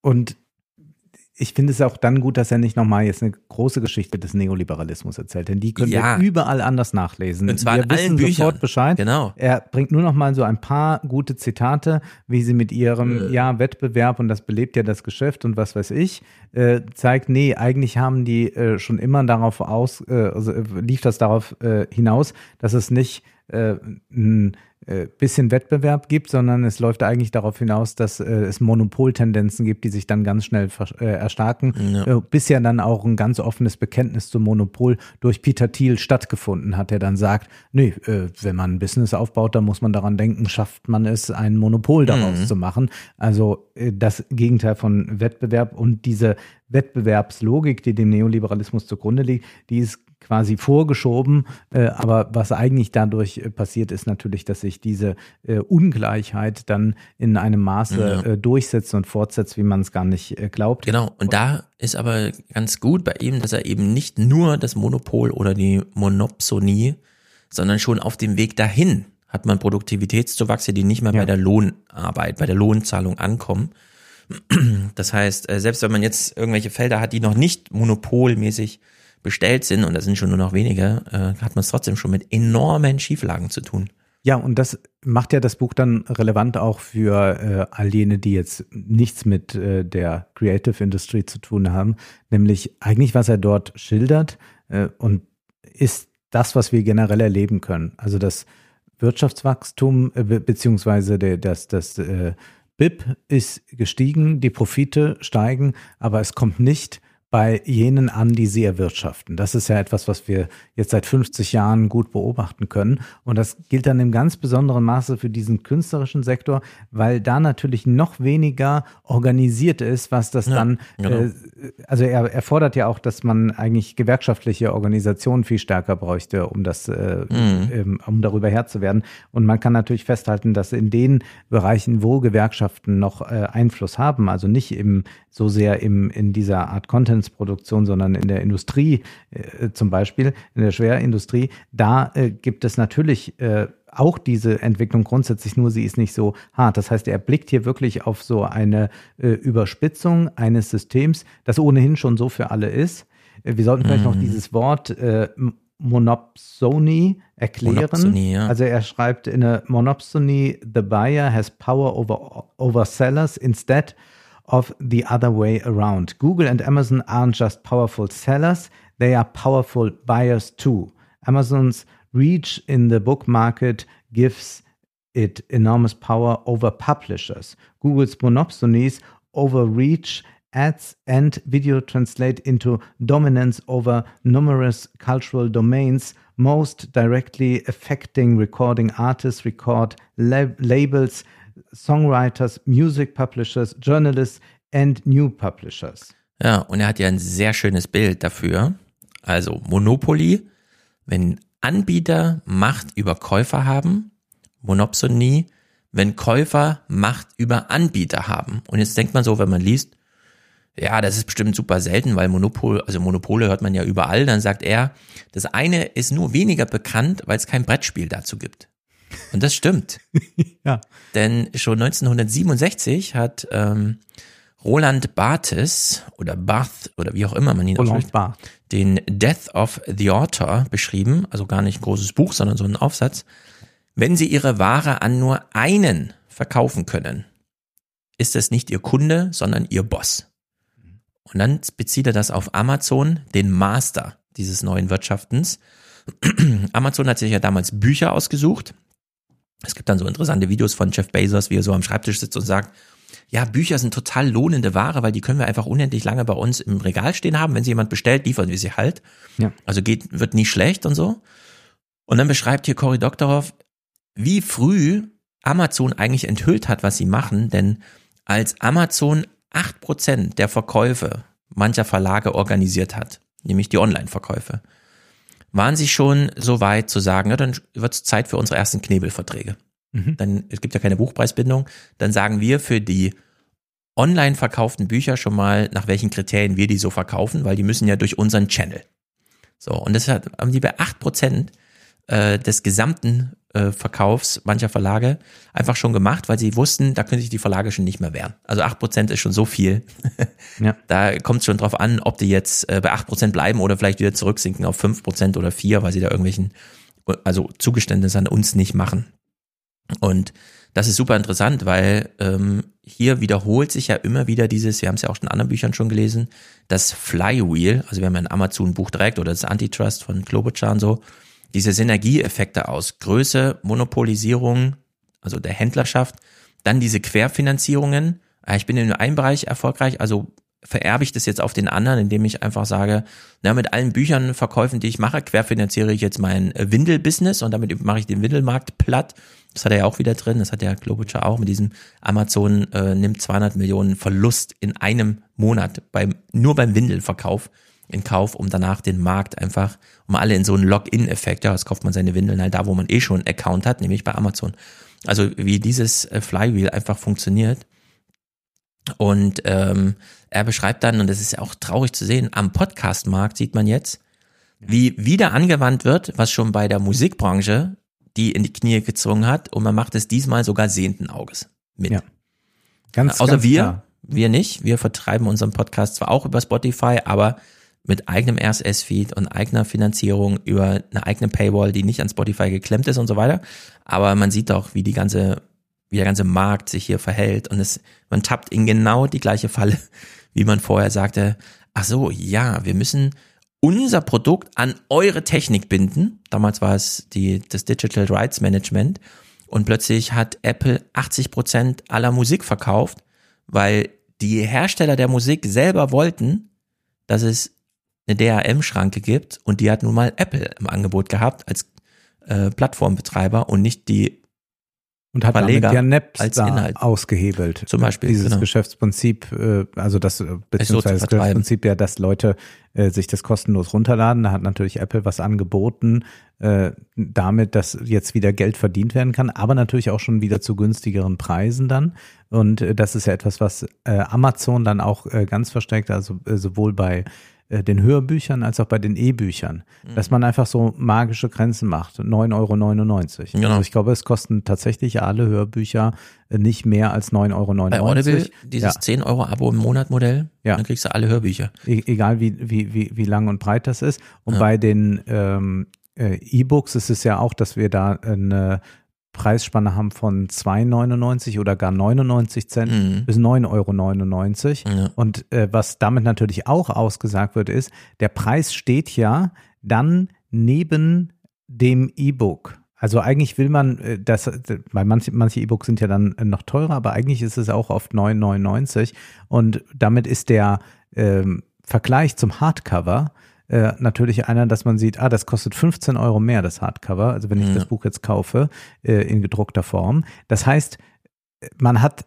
zugleich schon damit wieder den, äh, die, die Verlage geschwächt, indem man sagt, ja, wir Ja. bieten es hier äh, günstiger an. Seht her, was die Verlage für sich nochmal abzwacken. So wird das ja dann dargestellt. Und auch, äh, wenn es erstmal Verluste schreibt, ist es für Amazon auf lange Sicht immer sinnvoll, weil ja diese Devise Wachstum vor Profit Mhm. Ja, und das ist gerade bei den Büchern so brutal, wie das hier steht. Ich wusste das auch alles gar nicht. Kindle macht also einen Markt statt. Die haben ja gerade 15 Jahre Kindle gefeiert bei Amazon. Und die Verlage, die natürlich ihr nicht nur den E-Book-Vertrieb, sondern die ganze Produktion an Amazon ausgelagert haben, blöd wie sie sind, haben dann 17 Minuten vor dem Start des Kindle-Readers 17 Minuten vor der Markteinführung haben die erfahren, zu welchen Bedingungen Amazon ihr Zeug eigentlich weiterverkauft, nämlich für diese 9,99 Euro, was ein Ramschpreis ist, wo sie sich alle gedachten, nee, das ist aber blöd. Ja. Dann haben sich alle zusammengeschlossen und mussten aber das Antitrust Law überwinden, das nämlich dann hieß, naja, klar, Amazon auf der Gegnerseite von euch, die sind einfach ein Monopol für E-Book-Vertrieb, aber ihr könnt jetzt deswegen nicht einfach ein Kartell machen. Da spricht nämlich das Kartellrecht dagegen. Und das ist genau dasselbe wie in Deutschland. Das ist nämlich die, äh, das ähm, Wettbewerbsrecht, die Kartellamtsbehörde, also hier im Bund und so. Präsident Mund dann kommt und sagt, ja, wir sehen auch, dass Google quasi die Mediathek für die ganze Welt ist und das Kulturarchiv überhaupt, aber AND und CDF dürfen nicht zusammenarbeiten. Mhm. Das ist ja ein Kartell. Ja. Und dann, ja, sind ihnen da die Hände gebunden. Und sie müssen ihr Funkzeug halt dahin bringen, wo das Publikum ist, nämlich bei YouTube. Und das sind alles diese Probleme, die hier immer wieder auftauchen, wo das Recht einfach nicht hinterherkommt. Und dann, und das finde ich super klug und das muss man sich auch wirklich merken, also verstehen und merken und das Argument immer in die Welt raustragen. Wenn irgendwelche Unternehmen heute kommen und sagen, wir sind innovative Disruptoren, dann meinen sie damit eigentlich, wir kennen die unglaublich komplizierte Gesetzeslage und wir haben sehr viel Lobbymacht. Ja. Und deswegen machen wir einfach Regulatory Capture, wie er das nennt. Also wir nutzen einfach die Kompliziertheit aus für uns. Und das haben wir ja bei Mark Zuckerberg schon oft besprochen. Wie er sagt, ja, wir wollen, dass das alles reguliert wird im Internet wir können auch gerne helfen dabei, das zu verstehen, wie das zu regulieren wäre. Und damit schließen sich dann den Markt gegen jede Art von Konkurrenz, die von unten so nachwächst, ab. Brad Smith sagt das ja auch von Microsoft, der, der Anwalt Ja. von Microsoft Ja, sagt genau. ja auch, lasst uns dann mal zusammenarbeiten. Und das bedeutet natürlich immer, dass sie versuchen, den größtmöglichen Profit gesetzlich festzuschreiben. Mhm. Und äh, klar, diese Komplexität äh, ist, also diese Disruption sorgt nur für eine neue Komplexität, äh, die sch schwer zu durchschauen ist. Aber ich äh, will mal den Advocatus Diaboli spielen und äh, fragen, ob diese Amazon, also wir ich, also ich leugne kein einziges Problem, was er da aufzeigt und sehe Ja. es auch als ein Problem an. Aber was äh, mir doch fehlt, ist, dass es ja tatsächlich positive Effekte geben kann durch Amazon. Zum Beispiel die Sichtbarkeit von Büchern. Wenn ich in eine Buchhandlung gehe, die jetzt nicht die große Universitätsbuchhandlung in München oder weiß ich nicht was ist, wenn ich in die, eine normale Buchhandlung gehe, dann habe ich ja das Problem, dass ich äh, dort nur eine sehr geringe Auswahl sehe und äh, wahrscheinlich wird 80 Mal das Buch von Harry dort liegen, aber kein Mal das Buch von Cory Doctorow. Ja. Ähm, das heißt, ich habe natürlich bei Amazon die Möglichkeit, ähm, und dieser Algorithmus kennt mich ja, weiß ja, was ich so generell kaufe, auf Dinge aufmerksam zu werden, was in der Buchhandlung nicht so gut möglich ist. Also ich Ja. war jetzt am Freitag mal länger bei Hugendubel hier in Frankfurt, die ist ja groß, die Buchhandlung. Und da entdecke ich dann auch Dinge, die ich noch nicht kenne. Aber das ist doch wenig verglichen mit dem, äh, wenn ich eine halbe Stunde bei Amazon das ansehe. Ich gucke immer bei Amazon, bestellt es dann in der Buchhandlung. Das ist immer mein Weg. Aber ich sehe dann doch da sehr viel. Und dann hörte ich von äh, kleinen Verlagen, dass für sie gerade, weil Amazon die Lieferketten bis hin zur Produktion in den Händen hat, äh, hörte ich von denen, dass da wiederum für die eine Möglichkeit besteht, weil die mussten ja sonst über die Druckhäuser und alles und es war sehr teuer. Und jetzt haben die natürlich mit Amazon quasi so einen Partner an der Seite. Man könnte hier aber auch wieder sagen, naja, das ist nicht irgendwie dein Partner, sondern das ist dann dein Boss. Ja, aber die können dann ihre Bücher über dieses Self-Publishing-Ding auf einem hohen Ja. Standard machen, Ja. was sonst für einen kleinen Verlag immer bedeuten würde, ja, wo sollen wir die Bücher lagern? Was ist, wenn nur 500 verkauft werden und, und, und?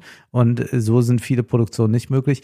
Amazon macht da wiederum mehr möglich. Also es ist eine, eine ganz äh, schwierige Angelegenheit, so scheint mir. Es ist wahnsinnig kompliziert und der Advocatus Diaboli ist das eine, äh, weil ich würde dir bei allem zustimmen und äh, Dr. hat ja so eine Art Antwort darauf gegeben. Er sagt ja hier, und das ist dann so ein Phänomen unter vielen, okay, wie eben schon gesagt, Amazon ist jetzt selber einer der größten Verlage überhaupt geworden, weil da kann einfach jeder publizieren. Also was die Anzahl der Autoren angeht, hat man alleine 1000, die mehr als 100.000 Dollar pro Jahr dort verdienen. Ja. Das heißt, für jeden von denen kommen wahrscheinlich nochmal 100, 200.000 oder so. Also es scheinen ja zig oder 100.000 Autoren zu sein, die über Amazon Zeug vertreiben und damit auch eine gewisse Sichtbarkeit erlangen. Ja, viele jetzt- natürlich wie beim Influencer-Phänomen schreiben, haben da ihr Buch und nur drei Leute kaufen es. Genau. So, und jetzt sagt äh, Cory Doctorow, naja, die Autoren kriegen im Selbstverlag bei Amazon 70 Prozent beim E-Book-Verkauf. Mhm. Amazon druckt ja auch, also die haben ja auch sehr hochwertige, Genau. auf der Buchmesse jetzt das wieder gesehen, wo du wirklich auch mit Relief und so äh, da die Seite Ja. 1 drucken kannst. Also eigentlich cooles Zeug äh, und da kriegt man auch mehr als bei einem Publikumsverlag, also die üblichenweise 10 oder 12 Prozent, die man dann Ja, das müssen wir vielleicht mal sagen. äh, da- Das wissen viele nicht, die uns zuhören. Also wenn man ein Buch schreibt, äh, dann äh, reden wir hier von einer Beteiligung ähm, netto, also Umsatzsteuer ist dann schon weg, von 9 bis 12 Prozent. Und dann wird schon mal gesagt, bei manchen Autoren, äh, also diese wahnsinnigen Bestseller-Autoren, dass die sich irgendwas raushandeln konnten von 14 Prozent. Aber Nee, das ist das aber dann ja- wirklich auch schon Ja. eigentlich nicht der Fall, sondern da sind es dann eigentlich die Vorschüsse. Genau, es läuft, das ist ganz wichtig bei den Büchern. Die, die Leute fragen mich auch immer, wie viel kriegst du denn da pro Buch? Und das ist die falsche Frage. Das muss sich jetzt jeder, der sich dafür interessiert oder dem diese Frage auch mal auf den Lippen liegt, das ist nicht entscheidend, wie viel man pro Buch bekommt. Ein Buch zu verkaufen ist Aufgabe des Verlags. Ein Buch schreibt man für einen Vorschuss, mit dem ist man dann entweder einverstanden oder nicht, weil man weiß ja ungefähr, für das Buch brauche ich vier Monate und zum Leben von vier Monaten brauche ich so und so viel und dann kriegt man das entweder als Betrag, ja oder nein. Ja. Wenn das dann abgegolten ist, also wenn man mehr verkauft, verkauft, als der Verlag für den Vorschuss aufgebraucht hat, dann wird man auch an pro Buch beteiligt. Aber eigentlich geht es um die Vorschüsse. Man kann also mit Büchern in der Regel, wenn man kein Bestseller-Autor ist, nicht besonders reich werden. Das heißt, wenn man, äh, sagen wir, also man kommt in die Bestsellerlisten, glaube ich, äh, Hardcover, 30.000. äh, ja schon drunter. Also jetzt, wenn man einmal die Woche, wenn man in diese Top 20 mal reinkommen will, dann sind es, glaube ich, 2900 Ja. Exemplare. Kommt immer drauf an, wie es gerade so ist. Wie, Gut, dann ist man so eine. Woche, aber so Das heißt, dieses, ist man mal so einmal kurz drin. Und sonst, äh, wenn wir jetzt von den richtigen Spiegel-Bestseller-Autoren, ja, dann sind das 15.000, 20.000 äh, verkaufte Exemplare.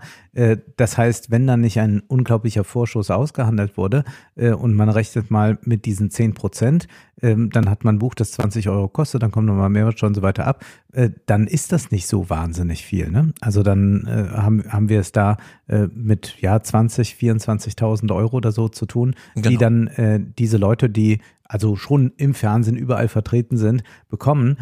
Das heißt, da ist dann das Angebot erstmal, was Amazon macht, scheint ein viel besseres zu sein. Genau. Und jetzt kommt Cory Doctorow und sagt, na ja, Amazon macht denen das ja nur, das Angebot, damit die eben nicht zu den großen Verlagen gehen, Ja. mit denen es immer so schwierig ist zu verhandeln von Seiten Amazon, sondern wenn die einfach nur noch alle Autoren sind bei uns, dann können wir denen einfach sagen, ja, die AGBs haben sich geändert, ihr kriegt jetzt nicht mehr 70 Prozent, sondern nur noch 50. Was sollen sie denn dagegen machen? Sie sind ja nicht organisiert. So, also Amazon vers- zerstört mit Hilfe der Autoren, also der Creator, die Verlagswelt, um danach noch leichter die Creator selbst zu schröpfen. Und das ist natürlich ein ganz wichtiges Argument, weil genau das sehen wir ja gerade. Nur jetzt hast du ja den Advocatus Di- Diaboli gespielt, dann würde ich sagen, ja genau. Ähm, Cory Doctorow sagt jetzt hier ganz deutlich, wir müssen hinter die Logik der Plattform schauen, also nicht die Plattform selbst kritisieren, sondern die Logik dahinter, denn es brauchte gar nicht Spotify, um Tony Braxton von 117 Millionen Umsatz weniger als 2000 Euro äh, Dollar Beteiligung auszuzahlen. Der Vertrag wurde halt so gestrickt und entsprechend war es dann auch. Oder Prince hat eben seinen Namen damals schon geändert, um rechte Fragen neu verhandeln zu können, lange bevor Spotify kam und das irgendwie auseinandergenommen hat. Man muss sich nur mal anhören, wie Dieter Bohlen äh, zum Beispiel im OMR-Podcast über Ja. die Musikindustrie der 80er Jahre. Und das betrifft alle. Zitat, die Auch haben dir Michael ins Jackson Gesicht so. geschissen. Ja. Äh, So haben die dich behandelt dort. Genau. Und selbst als er schon erfolgreich war. Ja, also wenn wir über Gatekeeper reden, dann sind die alten Institutionen des Vertriebs, des ganz analogen Vertriebs da auch gemeint. Weshalb ich auch denke, mh, Cory Doctorow nimmt hier die Plattformen, sagen wir es mal so, wenn ich Musik höre, kommt es mir nicht nur auf den Creator an. Mhm. Er macht vielleicht ein dreiminütiges schönes Stück und es wäre auch cool, wenn er dafür zehnmal mehr bekäme, als er so bekommt. Aber mir geht's auch um die Kuration der Playlist. Und das ist nun Spotifys Domäne. Und es macht die Plattform ganz wunderbar, für mich jedenfalls. Ich höre auch viel Kritik, aber die Playlists, die mir Spotify so zusammenstellt, die gefallen mir. Und Ah ja, darauf kommt es bin mir ja auch an. Spotify. ja. Genau, deswegen würde ich jetzt nicht einfach sagen, na, ich höre ja gern das und das, das finde ich ja auch woanders, sondern nee, ich will es aber schon bei Spotify hören, weil das geht dann in so in meine ähm, Historie ein und aufgrund dieser Historie werden mir eben andere Musiken empfohlen. Also entdecke ich dann auch anderes. Also die Sichtbarkeit für manche Künstler ist eben anders, wenn ich Musik bei Spotify höre, als wenn ich sie jetzt oder ganz analog höre. Ja, das kommt alles nicht in Frage. Und diese Dimension wird hier aber so ein bisschen ausgeblendet. Die betrifft aber beispielsweise auch YouTube ganz enorm. Mhm. Wir können uns natürlich darüber aufregen. Wir haben es ja beim letzten Mal auch. 80 Prozent der Views kommen nicht über irgendetwas externes, Empfehlungen durch Freunde oder wie auch immer, oder ich folge einem Kanal, sondern über den Algo von YouTube selbst. Aber sehen wir da wirklich nur Schrott oder nicht auch coole Sachen? Und da würde ich immer wieder sagen, ja, da sehen wir auch ganz schön coole Sachen. Ja. So, so wie ja auch der TikTok-Algorithmus dann doch irgendwie ganz gut für Unterhaltung sorgt. Das kann man ja schon sagen. So klar sind es die Creator, aber es ist auch der Algorithmus, der das ja, zusammenbaut. Das ist meine, meine Schwierigkeit mit äh, diesem Buch. Ich äh, wäre ja sofort dafür, diese Monopole äh, einzuschränken und äh, dass äh, vor allem die Creator besser bezahlt werden. Und YouTube zahlt natürlich hm. seinen Creatoren, ich weiß gar nicht, wie viel es sind, 55 Prozent äh, der Werbeeinnahmen, die bekommt man dann von, von YouTube einmal im Monat ausgezahlt. Das ist aber allerdings nicht viel. Also das ist, äh, da muss man schon äh, hunderttausende Aufrufe äh, jede Woche generieren, um dann zu sagen, ja, da kann man jetzt irgendwie einigermaßen von leben. Da, aber es ist natürlich als, als Plattform, die Inhalte verbreitet, ideal und daran schließen sich andere Dinge an.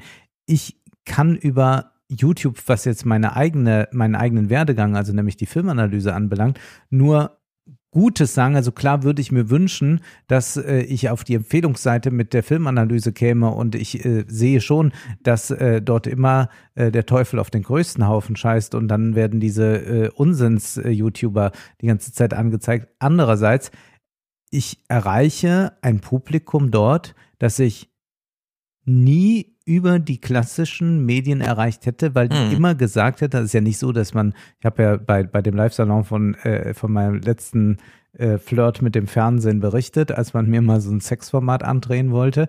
Ähm, also verstehst du, das ist ja nicht, dass ich sage, ja, wenn ich jetzt äh, nur beim Fernsehen wäre, wäre alles besser. Nein, also ich möchte auf jeden Fall bei YouTube sein. Mhm. Äh, ich weiß, dass das mit den YouTube-Einnahmen äh, nie ausreichen würde, weshalb ja auch Tilo äh, Spenden finanziert und sowas macht.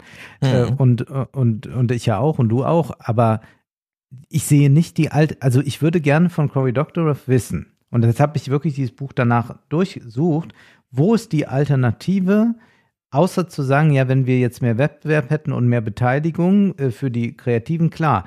Aber es werden doch nicht andere kleine Plattformen entstehen oder wer soll das kuratieren, dass es besser ist? Also, wenn man sich ansieht, Funk ist ja öffentlich-rechtlich kuratiert ja. von Leuten. Ja. Und es ist ja Mist. Genau. Ja. Äh, wo ist das Bessere da? Also dann, dann, dann lobe ich mir doch eher äh, eine Seite, die einfach sagt, gut, was erfolgreich ist, machen wir tendenziell mit unseren Algorithmen noch ein bisschen erfolgreicher, aber eigentlich kann da auch alles stattfinden. Ich sehe ja. da einen ganz, ganz großen Vorteil drin. Also YouTube bereichert auch mein Leben, wenn ich nur daran denke, wie viele Vorträge ich mir schon dort angesehen habe zu irgendwelchen Dingen. Jetzt auch äh, zum Thema Wissenschaftstheorie hat mir direkt jemand was geschickt äh, von einem Philosophen, was ich mir dann äh, eine halbe mhm. Stunde reinziehe. Ja, die Frage, die ich an Cory Doctorow habe, ist, angenommen, wir belassen mal das ganze System so, wie es ist, mhm. stecken aber Faktor 10 Geld rein. Und lassen die Geldquelle mal ein bisschen außen vor, weil ein Spotify-Account für die Familie für 15 Euro ist schon ganz okay. Für 100 Euro, ich kenne auch viele Familien, denen das locker 100 Euro wert wäre und die das auch bereit wären zu bezahlen. Aber es kostet nun mal nur 15 Euro. Wenn man einfach das nimmt, wie es ist, aber allen zehnmal so viel zahlt wenn sie an diesem Creator-Spiel teilnehmen. Ob man dann, wie viele Probleme man dann eigentlich schon gelöst hätte. Das ist eine sehr gute Frage. Ich war am äh, Freitag ja hier in Frankfurt äh, mit Ole in der Oper und wir waren vorher in einem Café. Und dann habe ich die Rechnung verlangt und wir waren wirklich erstaunt. Das war ein, ein, ein, ein, ein also allerhöchstens mittelmäßiges Café und das Kännchen schwarzen Tee allein kostete 7,90 Euro. Also einfach Wasser und ein Teebeutel. du großer Gott, keine Namen nennen. Und äh, äh mein, äh, meine 03 Cola äh, 5,80 Euro. Mhm. Und die beiden Stück Kuchen davon wollen wir gar nicht sprechen. So, und dann habe ich gedacht, es ist so verrückt. Jetzt geben wir hier 30 Euro aus für Kaffee und Kuchen. Und 30 Euro, dafür bekomme ich drei Monate Netflix. Ja. Oder ich kann äh, drei Riesenhörbücher bei Audible äh, mir ja. anhören, bin also dann äh, drei Tage beschäftigt. Äh, das ist merkwürdig, dass sich ja. das so verschoben hat, also dass wir ja. Äh, kreative Inhalte auch so gar nicht wertschätzen. Plus dann kommt diese Struktur hinzu, dass man versucht, die äh, äh, Content Creator klein zu halten und stattdessen äh, sind hier ja auch ganz viele Intermediäre, die mhm. alle sich Geld abgreifen, inklusive auch dieses Systems von äh, Agenturen, Agenten und wer dort alles nochmal ja. verdient, damit die Content-Produzenten überhaupt irgendeine Stimme dort haben, mhm. sind sie ja darauf angewiesen. Es ist ja ein bisschen wie im, im Rotlichtmilieu, dass man dann doch jemand braucht, der auf einen aufpasst, damit man da Geld verdienen kann. Ja. Also auf der Buchmesse habe ich ein Gespräch mit einem Verlagschef geführt, der mir auch nochmal, er hatte ein Buch gefunden, ein Stephen King. 20 Jahre alt oder so. Da war noch ein D-Mark-Preis drauf und es war eins zu eins umgerechnet einfach nur im Faktor zwei der heutige Euro-Preis. Ja. Also, dass die, die Verlage 20, 30 Jahre nicht getraut haben, eine Preiserhöhung zu machen. Ja. Ein Buch kostet halt 20 Euro. Ich finde, es ist immer noch zu teuer im Sinne von, aber ein Buch äh, wäre auch es nicht schwer zu rechtfertigen, es einfach für 35 zu verkaufen. Das kauft dann nur halt keiner mehr, so, ne? In der, ähm, ja, in der Kaffeebranche ging man irgendwie mit dem Trend und hat den Kaffee so verherrlicht. Man sieht ja auf Instagram lauter, wie man so Kaffee kocht heute und denkt man so, ja, das kann man nicht nur für zwei Euro machen, das muss sieben kosten, so irgendwie. Bei Büchern äh, gab es diesen mentalen Wandel irgendwie nicht, dass man das so richtig als, ah ja, stimmt, nee, da saß ja wirklich jemand monatelang da und hat das dann so geschrieben und dann wurde es nochmal hier lektoriert und da korrigiert, da hat man sich Gedanken gemacht über alles mögliche, also diesen Produktcharakter einfach mal zu rechtfertigen für den entsprechenden Preis, sondern man ist irgendwie so niedrig geblieben. Und diese ganzen Streaming-Anbieter, Netflix und so, die leiden da alle vor sich hin und verkaufen uns aber jeden Abend Kinoabend für ein Kinoticketpreis im Monat. Ja. Und das ist schon irre eigentlich, wenn man sich so überlegt deswegen, ich, äh, mir fehlt ja auch so ein bisschen Ansprache an das Publikum. Ansprache an das Publikum, aber jetzt wollen wir natürlich nicht alles darauf abwälzen und sagen, ja, wenn die alle mal mehr Geld bezahlen würden, wäre es gut, sondern die Fakten, die er, genau. ja, aber die Fakten, die er aufzeigt, sind ja ganz richtig, äh, dass er äh, zeigt, die Musikindustrie hat an Spotify wahnsinnig verdient dadurch, dass Spotify denen Shares rechtzeitig gegeben hat, dass also die, die, die, diese merkwürdige also eigentlich haben wir es ja mit Systemen zu tun, mhm. die sich so gegenseitig auffressen, aber irgendwie dann sich auch dadurch vergrößern. Und bei äh, Spotify haben wir es ja damit zu tun, dass da die Major Labels mit investiert sind bei Spotify mhm. und dann entsprechend auch äh, davon profitieren, wenn, also Spotify will nicht so viel an die Musikindustrie zahlen. Äh, damit sie profitabel ist und der Börsenkurs nach oben geht. Die Musikindustrie will eigentlich viel Geld von Spotify auch haben, aber äh, wenn Netflix an der Börse nach oben schießt, haben die auch was dazu äh, davon, weil sie Anteilseigner von Netflix, äh, von, ja. von Spotify sind. Ja, äh, wie verdreht es ist, ich konnte es auch nicht ganz glauben, aber Content ID. Ja. Also, dann denken wir an YouTube. Das ist nämlich der urheberrechtstechnische Mechanismus, der urheberrechtsgeschützte Sachen in Videos findet und so weiter. Wurde installiert, dann haben alle ihren Katalog dahin gebracht, das wurde abgeglichen, ah, da hat wieder jemand ein Video hochgeladen, jetzt kriegt nicht der Hochlader, der Uploader das Geld äh, aus der Vermarktung mit Werbung und Google Premium, sondern der Urheberrechtshaber, der nichts damit zu tun hatte mit dem Video, außer dass er irgendwann mal Musik gemacht hat, die jetzt in diesem Video auftaucht. Diese Umsätze über Content ID haben teilweise sieben Prozent des gesamten Musikmarkts ausgemacht. Ja. Was ja auch bedeutet, und dann schreibt er das so, ja, da haben dann die Labels auch irgendwann mit Absicht ihre Videos hochgeladen. Weil sie wussten, okay, so läuft's nicht unter unserer Kappe, aber die Videos werden ja trotzdem geguckt und wir bekommen den Revenue Stream sozusagen ab. Mhm. Und das sind alles solche Verdrehungen, die, die äh, muss man da doch irgendwie kennen, ansonsten kann man keine informierte Gesetzeslage dazu ja, entwickeln. Die arbeiten ja, das hatte ich mal in einem Podcast zum Beispiel gehört mit Pamela Reif, dieser Fitness-Influencer, äh, die äh, Influencerin, die das die Labels mit den großen Influencern, zum Beispiel Fitness-Influencern, zusammenarbeiten und sagen, hier, das sind die neuen Songs bei uns, die kannst du bei mhm. dir in deinem Video spielen. Ja. Und dann bekommen die natürlich dadurch ja. erstmal Werbung für den Song und zugleich noch Revenue, weil das ja dann über diese Content-ID-Geschichte Mhm. läuft. Genau, es läuft also sehr viel und die einzigen, die unter die Räder kommen, sind am Ende diese Einzelcreator. Co-Writing Autorin äh, Fiona Beaven, die hat mitgeschrieben an Kylie Minogues Superhit Disco. Mhm. Bekommt dann am Ende von Streams bei Spotify 100 Pfund. Ja. Ja. Es ist brutal und er möchte ja das ganze Wettbewerbsrecht aus Sicht des Arbeitnehmers als Arbeitnehmerrecht umdeuten, was ich irgendwie super clever finde, da man im Grunde alles, was er beschreibt, fast so ein bisschen links liegen lassen kann, solange die einzelnen Künstler dabei gut wegkommen. Dann sollen auch die Verlage irgendwie ihr super kompliziertes Zeug, dass sie mit der GEMA und alle sind irgendwo noch ein bisschen mit investiert und man blickt so gar nicht mehr durch. Sollen sie es doch alle machen, solange genug ankommt. Und äh, das ist ja sein Plädoyer. Am Ende kommt es dann nur darauf an, dass sich die Creator organisieren können. Er kommt dann immer wieder auf den Autorenstreit in Amerika äh, zu, oder Streik eigentlich zu sprechen, der da mal alles richtig lahmgelegt hat. Und er geht die Genres durch, angefangen beim Streaming. Und das ist natürlich immer wieder grotesk, diese Pooling-Abrechnungsmethode. Mhm. Äh, wusste ich gar nicht, dass dieser das aufgebrochen hat. Also bei dieser geht das Geld, das ich als Nutzer für eine Plattform für Musik zahle, wirklich nur an die Künstler, die ich auch konsumiert habe. Ja. Und nicht an irgendwelche, nur weil sie berühmt sind. Das Pooling, um das ganz kurz zu sagen, es funktioniert so, es gibt also einen Topf von Geld und dieser Topf wird dann verteilt prozentual an das, was gehört wurde. Ähm, aber das sorgt natürlich dafür, dass also die, die Superhits, ja, Mhm. die werden so viel gehört im Vergleich zu denen, die auch ganz gut gehört werden, dass Ja. natürlich, wenn man das über diese äh, Pool-Lösung macht, äh, dass immer nur dieser Spitze zugute kommt und die restlichen dümpeln dann eben mit diesen 100 Pfund äh, vielleicht Mhm. darum. Und das haben wir ja auch äh, bei TikTok, gibt's glaube ich auch dieses Pooling. Naja.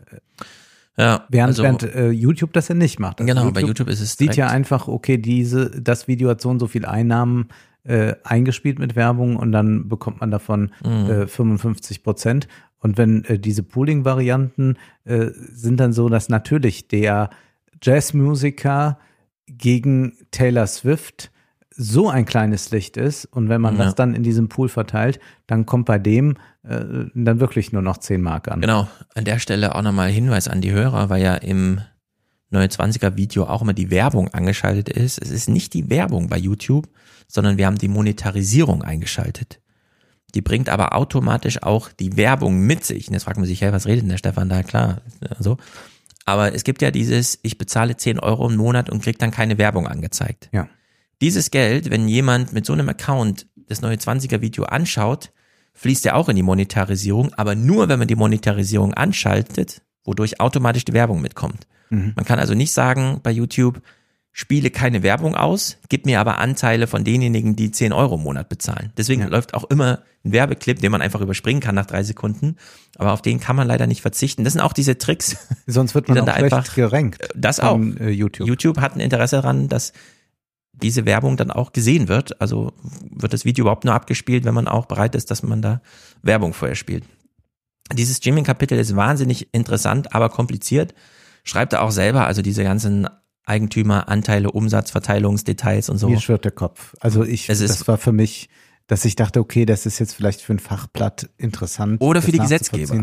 Oder für die Gesetzgeber. Also so- Aber ich muss ja. sagen, als Sachbuch als Ganzes, um das auch mal hier äh, noch zu sagen, also wir haben jetzt ja auch lobende Worte gefunden, aber als, als Sachbuch an sich äh, hat es mich nicht überzeugt. Also ich finde gut, dass es drin steht und er hat dann aber, und das ist dann, was uns wieder interessiert, klar markiert, bislang haben sich ähm, da nur Sachen bewegt, wenn einzelne Künstler, wie zum Beispiel Taylor Swift oder Brian Adams, Mhm. irgendwie durch ihre Macht wiederum verdient gemacht haben. So hat zum Beispiel Taylor Swift ja ihre Master-Record-Rechte behalten.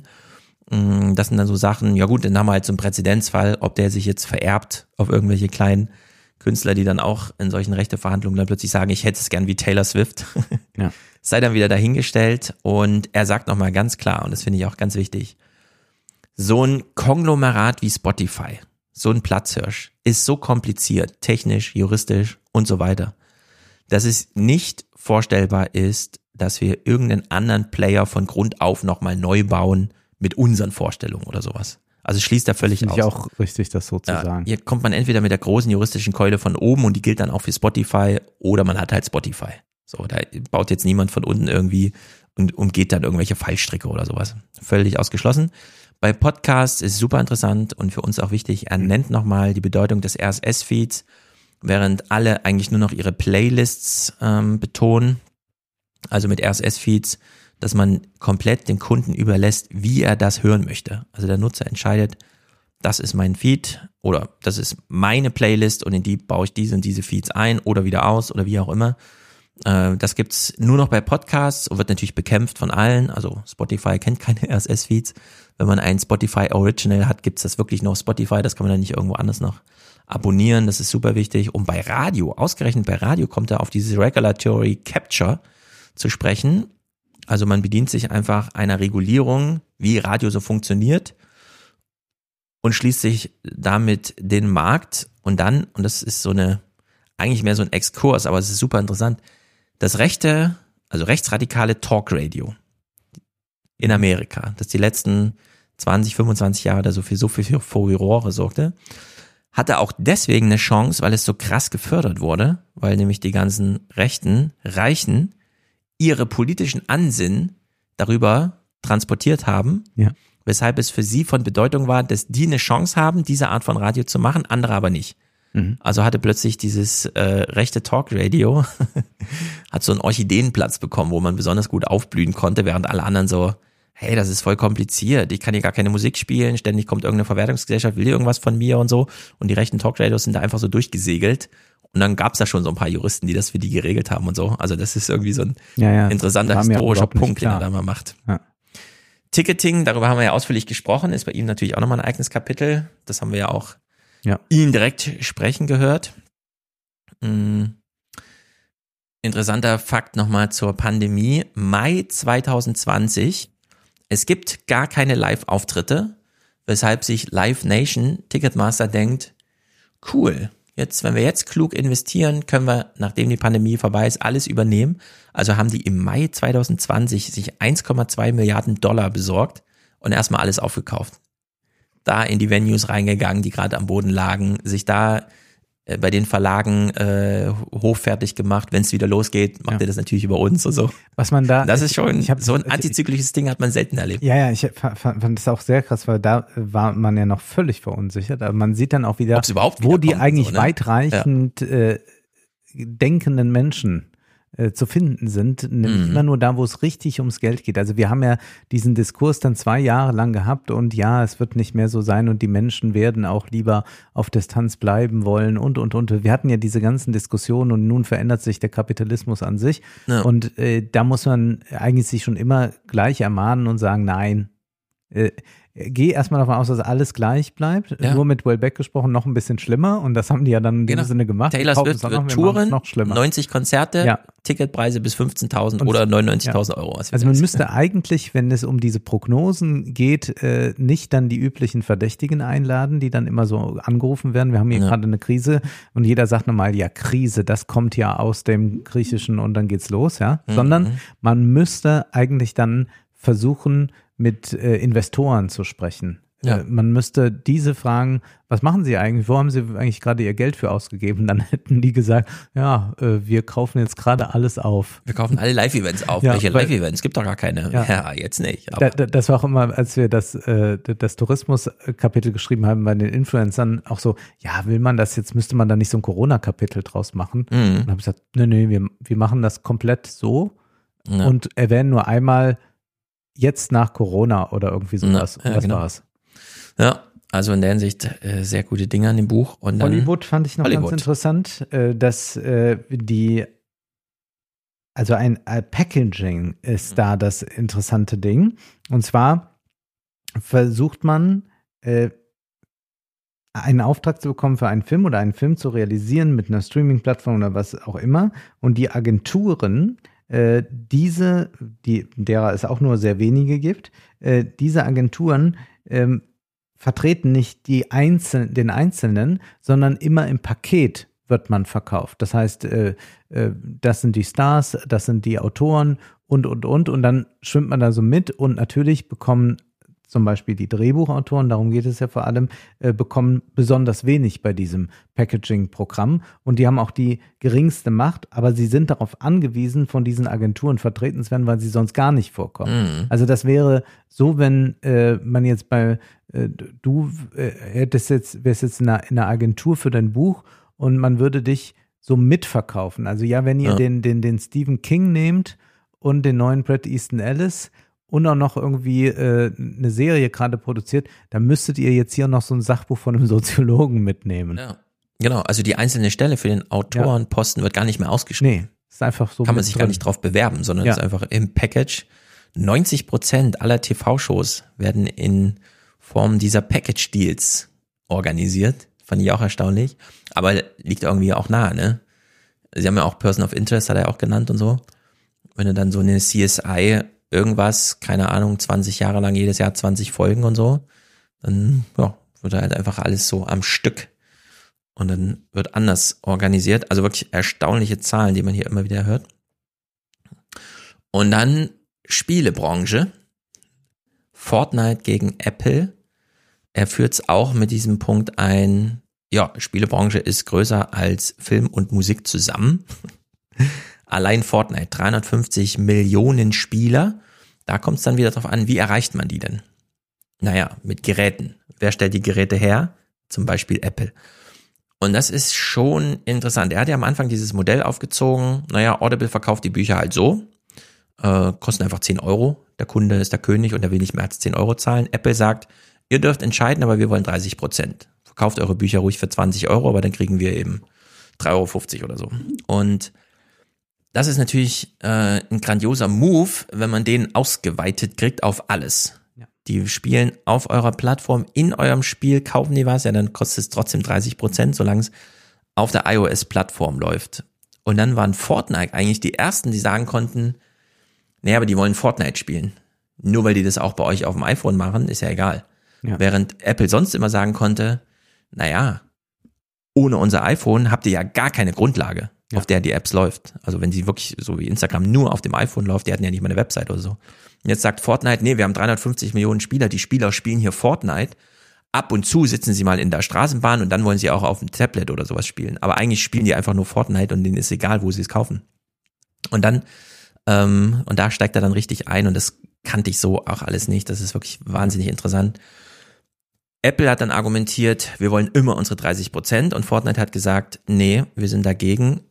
Und dann sagte Apple, wir beziehen uns hier mal auf die Section äh, 1201 DMCA, also wie auch immer dieses Gesetz ausgesprochen heißt. Und da steht dann drin, nicht nur darf Apple oder dürfen die ihr Copyright, ihre Technologie, in dem dann DRM oder was auch immer, ihre Copyright-Technologie durchdrücken und sich dagegen verwahren, dass die ausgetrickst wird, sondern die Unternehmen haben auch das Recht, ihr Geschäftsmodell selbst prinzipiell zu schützen, jenseits der technischen Notwendigkeiten. Was bedeutet, Apple darf Fortnite diktieren, innerhalb des Spiels, solange es auf einem iOS-Gerät gespielt wird, nicht die User darauf hinzuweisen, dass man es auch woanders billiger ja. kaufen kann. So wie wir hier sagen, wir empfehlen euch äh, den Steady äh, weil er ein Euro billiger ist als bei Apple. Wir müssten dann eine Podcast-Version machen, die bei Apple publiziert wird, in der wir nicht sagen, dass es das bei Spotify billiger vielleicht gibt. kommt das jetzt. Jetzt haben wir es hier gesagt. Wer weiß, vielleicht gibt's Noch sind es ja alles RSS-Feeds und so weiter. Aber das ist schon crazy, ja. dass das hier nicht nur technisch bedingt, wirklich, sondern auch Geschäftsmodelle geschützt werden Man wird eingeschlossen. Dürfen. Und, dann, ja, und, da und der Eingeschlossene darf auch äh, nicht mehr wissen, was draußen vor sich geht. Ja. Und da plädiert er dann später auch für radikale Interoperabilität, ja. dass einfach alles mit allem funktioniert. Und ähm, ja. Ja, das scheint mir sowieso äh, das, das stärkste Argument eigentlich zu sein. Also diese Interoperabilität, die kommt ja grundsätzlich den äh, Usern zugute. Ja. Äh, äh den Usern zugute und sie kommt den Kreatoren zugute, sie genau. kommt nur nicht den Intermediären zugute. Ja, man und zieht einfach deswegen wäre das eigentlich die entsprechende Politik, die zu machen wäre. Mhm. Bei YouTube, das nennt er dann als letztes Video, das ist nochmal super interessant, denn und diesen Punkt mache ich auch immer wieder, es sind wahnsinnig, unglaublich, eigentlich kann man sich gar nicht Ja. niedrige Infrastrukturkosten, die man als Creator hat. Man lädt nämlich sein Video einfach hoch und hat gar nicht mehr mit Kosten zu tun. Wenn man jetzt eine Firma wäre, die alles selbst hosten muss, mit einem drei, vierstündigen Podcast in Full HD als Video ausgespielt an 20, 30.000 Hörer bist du schnell im vier-, fünfstelligen Bereich, was diese Kosten angeht. Einfach nur um die Infrastruktur, das Internet, äh, da, du musst dann fast schon so beim Peering teilnehmen. Und hier übernimmt es einfach Google durch unglaubliche Synergieeffekte und dass sie einfach die Technik dahin optimieren, dass sie genau wissen, wie man es ausspielt und eben als großer Google, ähm, als große Google-Firma schon diese ganzen Vernetzungen geregelt haben und dann eben im Telekom-Netz einfach ihre YouTube-Videos ausspielen. Das ist, äh, darauf ist immer wieder Wert zu legen. Äh, und da, deswegen ist auch Kritik an YouTube zu richten immer schwer, was das angeht. Dass da irgendwer zu wenig bezahlt wird oder so, weil schon allein, dass man es kostenlos machen darf, sein Publikum zu erreichen mit dieser Art Masse, äh, das ist, äh, ja, die übernehmen einem wirklich die LKW-Kosten irgendwie. Ja. Äh, Hier nochmal diese Zahl. Also 2019 hat YouTube den Rechteinhabern in der Musikindustrie 1,5 Milliarden Dollar ausgezahlt. Von 20 Milliarden, die der Markt überhaupt Ja. nur groß ist. Ja. Also es ist wirklich erstaunlich. Also YouTube ist eine ganz wichtige Mega. Musikplattform. Ja. Ja. Jetzt geworden, nachdem Ja, sie lange quält, ah, die klauen uns da unsere Musik und so und jetzt können sie gar nicht mehr ohne, sondern das ist jetzt schon ein relevanter Teil. Gut, Lösungen. Tja. Er hat natürlich so ein Ja, paar. ja, Lösungen. Äh, Lass uns mal gerade so ein bisschen Mhm. drüber fliegen. Äh, Findest du jetzt die Lösungen so revolutionär? Oder wie, sagen wir mal so, wir haben ja hier im Salon das Buch von Amy Klobuchar gelesen. Das war mir mitunter ein bisschen zu kleinteilig und zu historisch, aber ich fand an sich ihre Punkte, die sie gemacht haben, wesentlich klarer. Klar, sie bezieht sich da sehr auf das, was die Politik tun muss.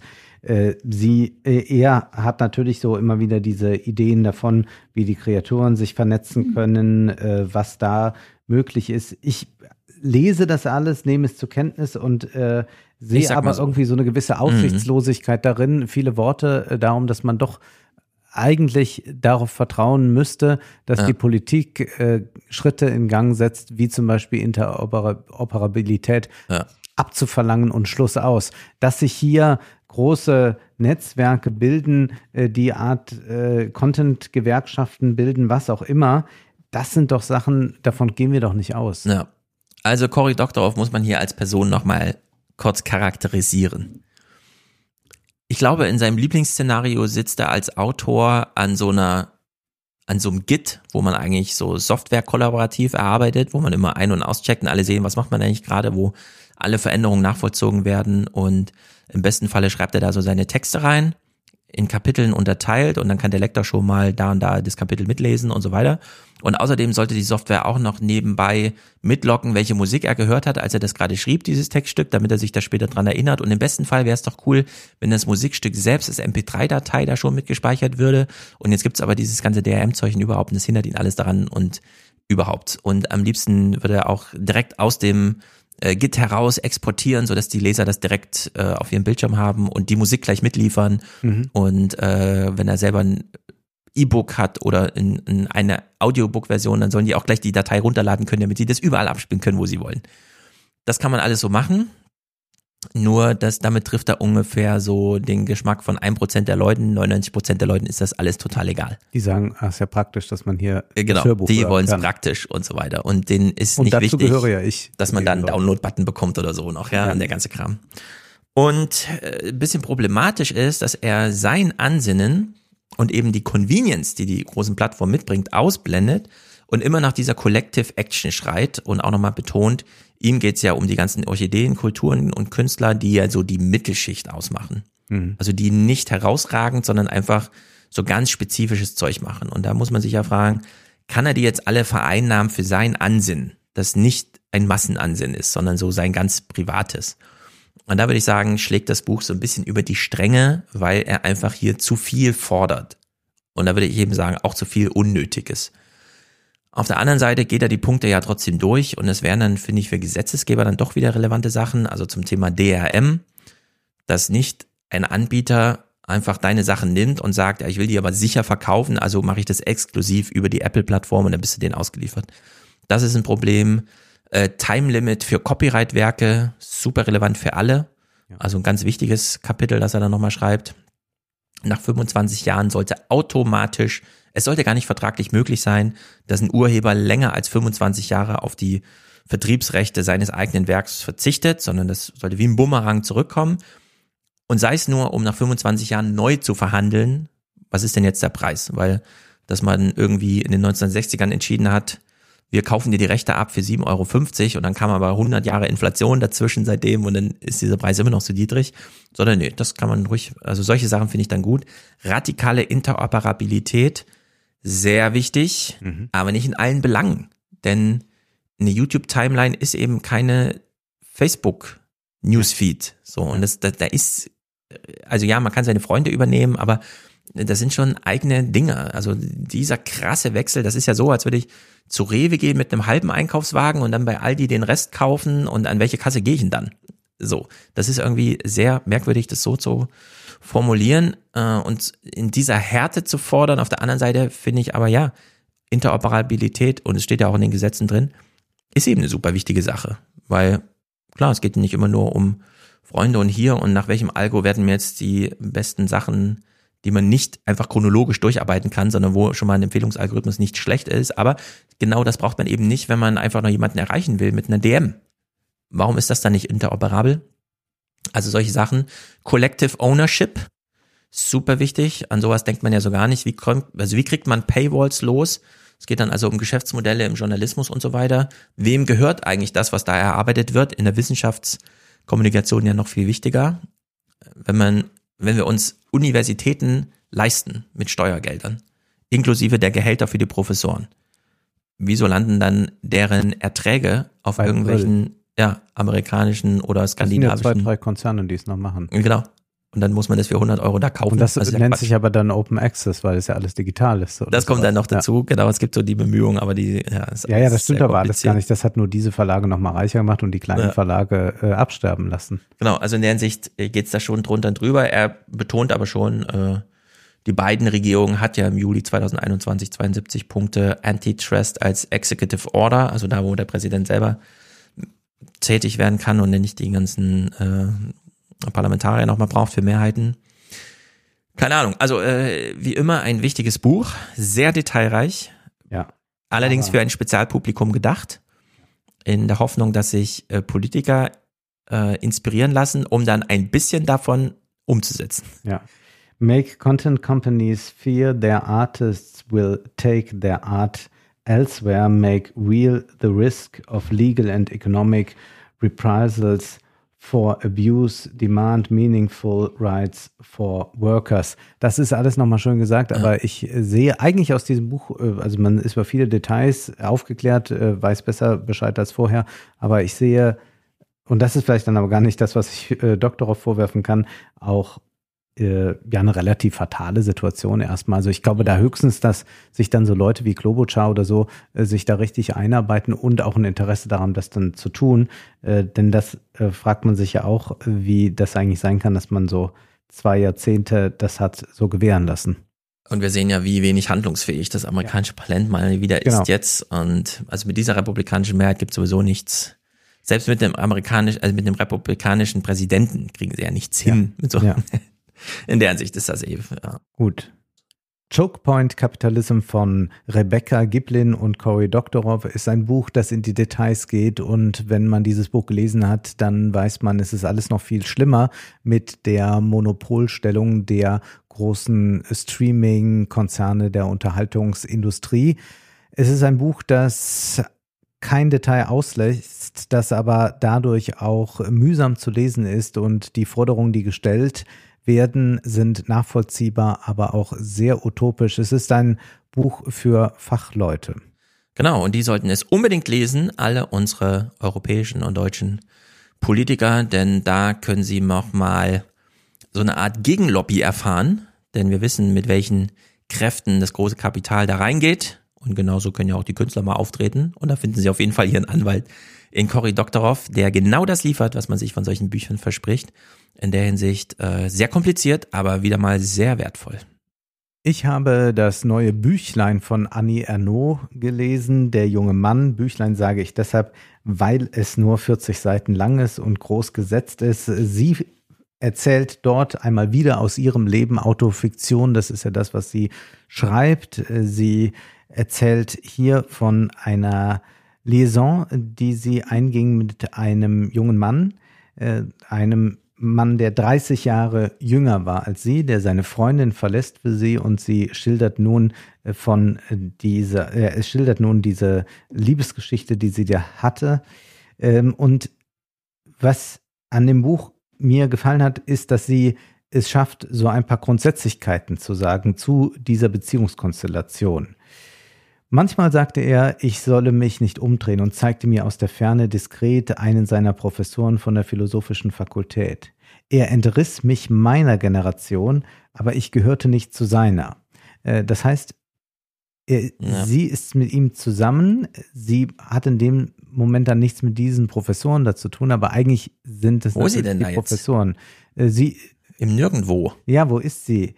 Er begegnete mir, schreibt sie, mit einer Leidenschaft, wie ich sie mit 54 Jahren bei keinem Mann erlebt hatte.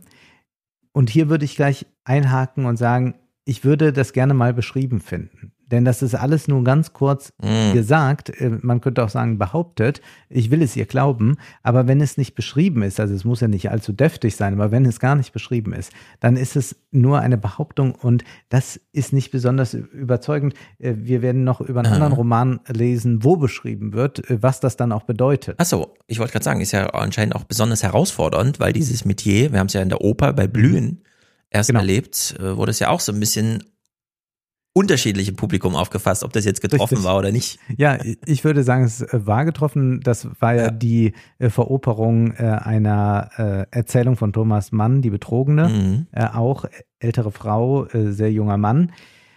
Aber das ist nicht ihre Sache, in dieser Weise zu beschreiben. Also man könnte ja auch erotisch beschreiben, aber das äh, macht sie nicht. Sie schreibt dann hier, mir war bewusst, dass all das gegenüber dem jungen Mann, der die Dinge zum ersten Mal erlebte, eine Form der Grausamkeit war. Also sie äh, stellt sich diese Frage der Zukunft nicht. Auf seine Zukunftspläne mit mir antwortete ich unweigerlich, die Gegenwart reicht doch, sagte aber nie, dass die Gegenwart für mich nur eine Täuschung war, ein Duplikat der Vergangenheit. Also das erlebt sie dann schon mhm. so, äh, was ich nicht so unbedingt nachvollziehen kann, dass äh, man dann sagt, das hat jetzt immer mit meiner Vergangenheit zu tun, weil ich äh, irgendwann mal jung war und dann auch mit einem 25 Jahren zusammen war. Also warum das so immer auf das Jüngere zurückgespiegelt werden muss, ist mir nicht so ganz klar. eine der wichtigsten Betrachtungen fand ich dann doch, ähm, als sie schreibt, mein Körper hatte kein Alter mehr. Erst der zutiefst missbilligende Blick der Gäste am Nebentisch im Restaurant rief es mir wieder in Erinnerung. Und äh, dann sieht sie so die anderen Paare da sitzen, wo es nicht einen Altersunterschied gibt. Aber bei der Betrachtung des älteren Paars am Nebentisch ging mir auf, dass ich mit einem 25-Jährigen zusammen war um nicht ständig das gezeichnete Gesicht eines Mannes in meinem Alter vor mir zu haben, das meines eigenen Älterwerdens. Neben A's Gesicht war auch meins jung.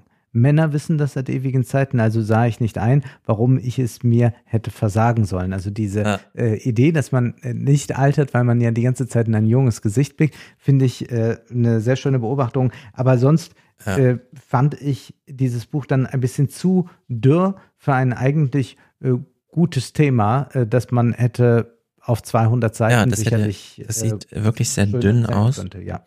Vor allem, weil es da so viele Missverständnisse immer wieder gibt bei diesen Altersfragen. Ich habe die Tage noch mal so einen Clip gesehen von Justin Trudeau, wie er die Queen empfängt in Kanada und ihr sagt, ich bin ja der 13. Premierminister unter deiner Regentschaft.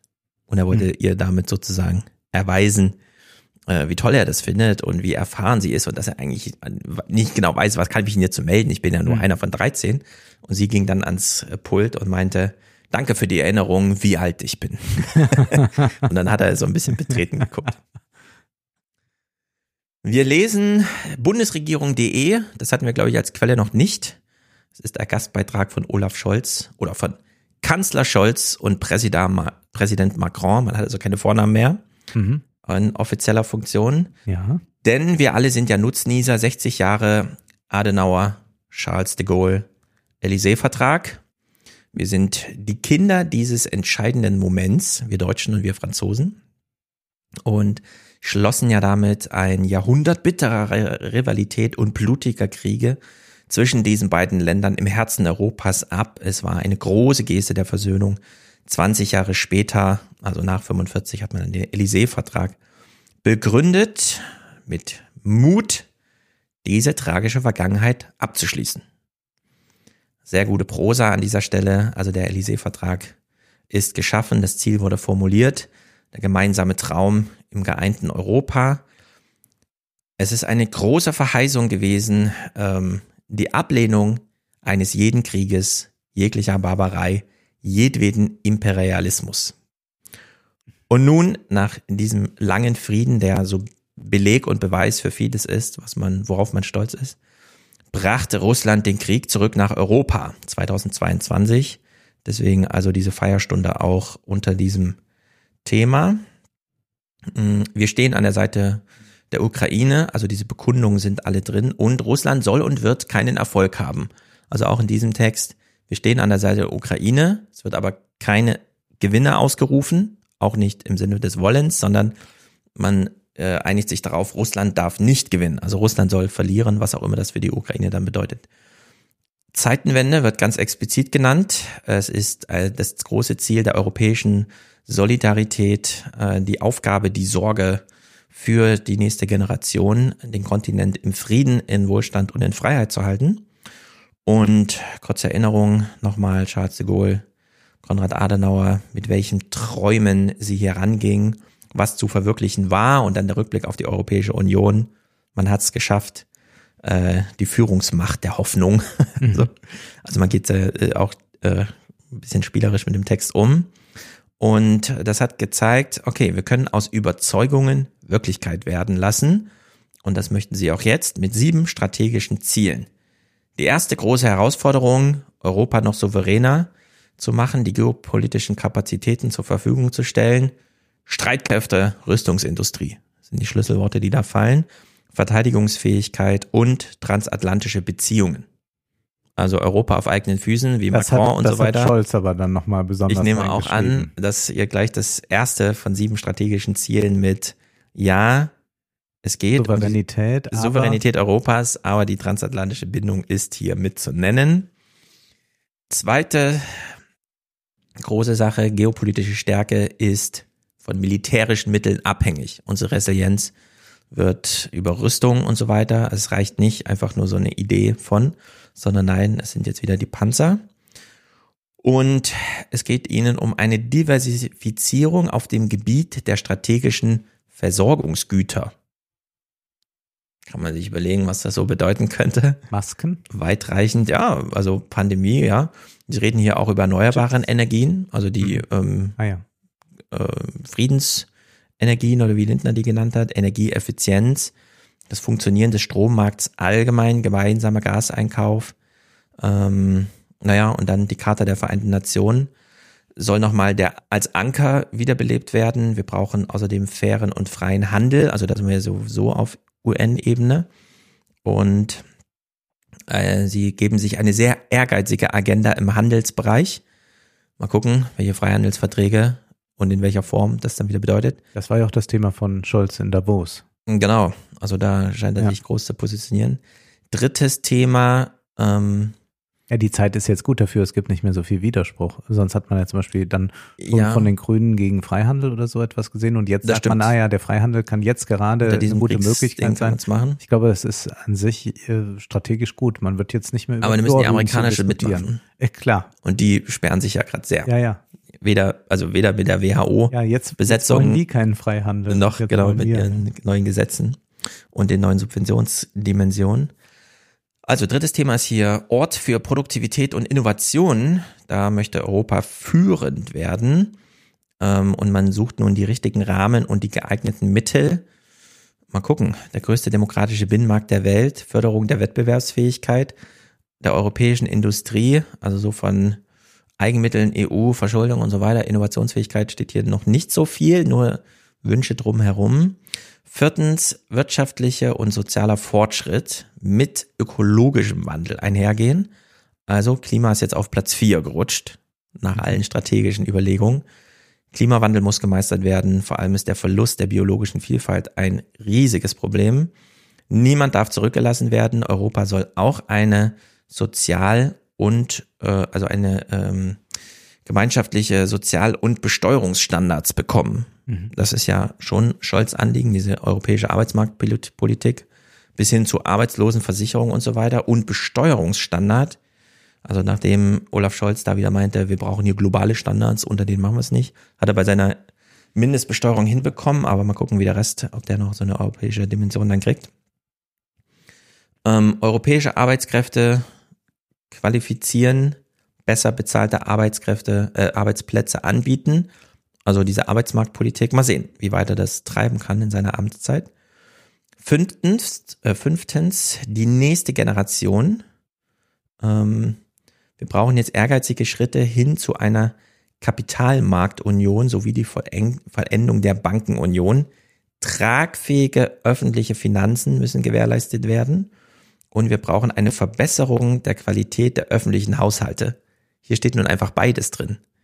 Also wir brauchen eine tragfähige öffentliche Finanzierung, Klammer auf, das ist die Schuldendimension. Ja. Muss, Verbesserung muss der Qualität. finanziert werden. Genau, der öffentlichen Haushalte heißt solide Haushaltsplanung, also keine Verschuldung.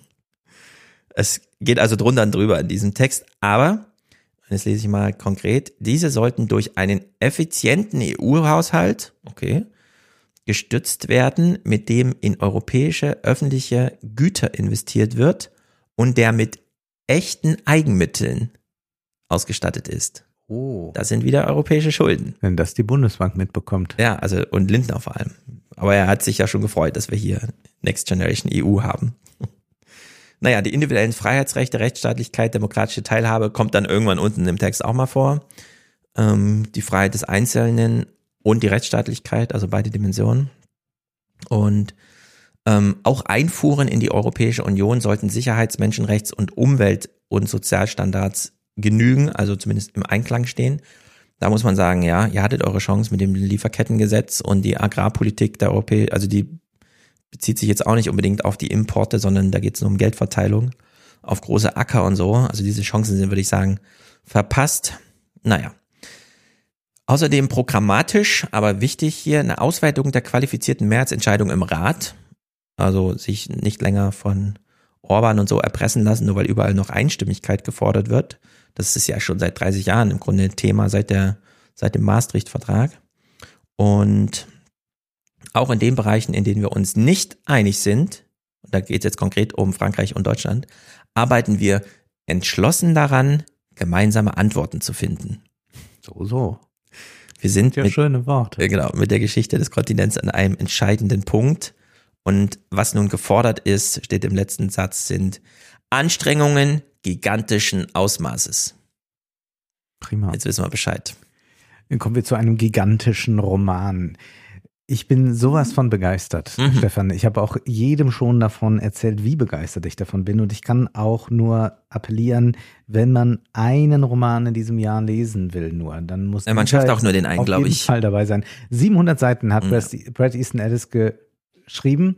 Auch hier haben wir es mit einer Autofiktion zu tun. Brad Easton Ellis wollte immer schon über das schreiben, was da vorgefallen ist als er in der Abschlussklasse war, in der Highschool äh, mit 17 Jahren. Er hat äh, an einer Elite-Schule dort ähm, gelebt, hat dort, äh, also hat nicht dort, dort gibt es kein Internat, aber also ist eine Elite-Schule, die hat er besucht.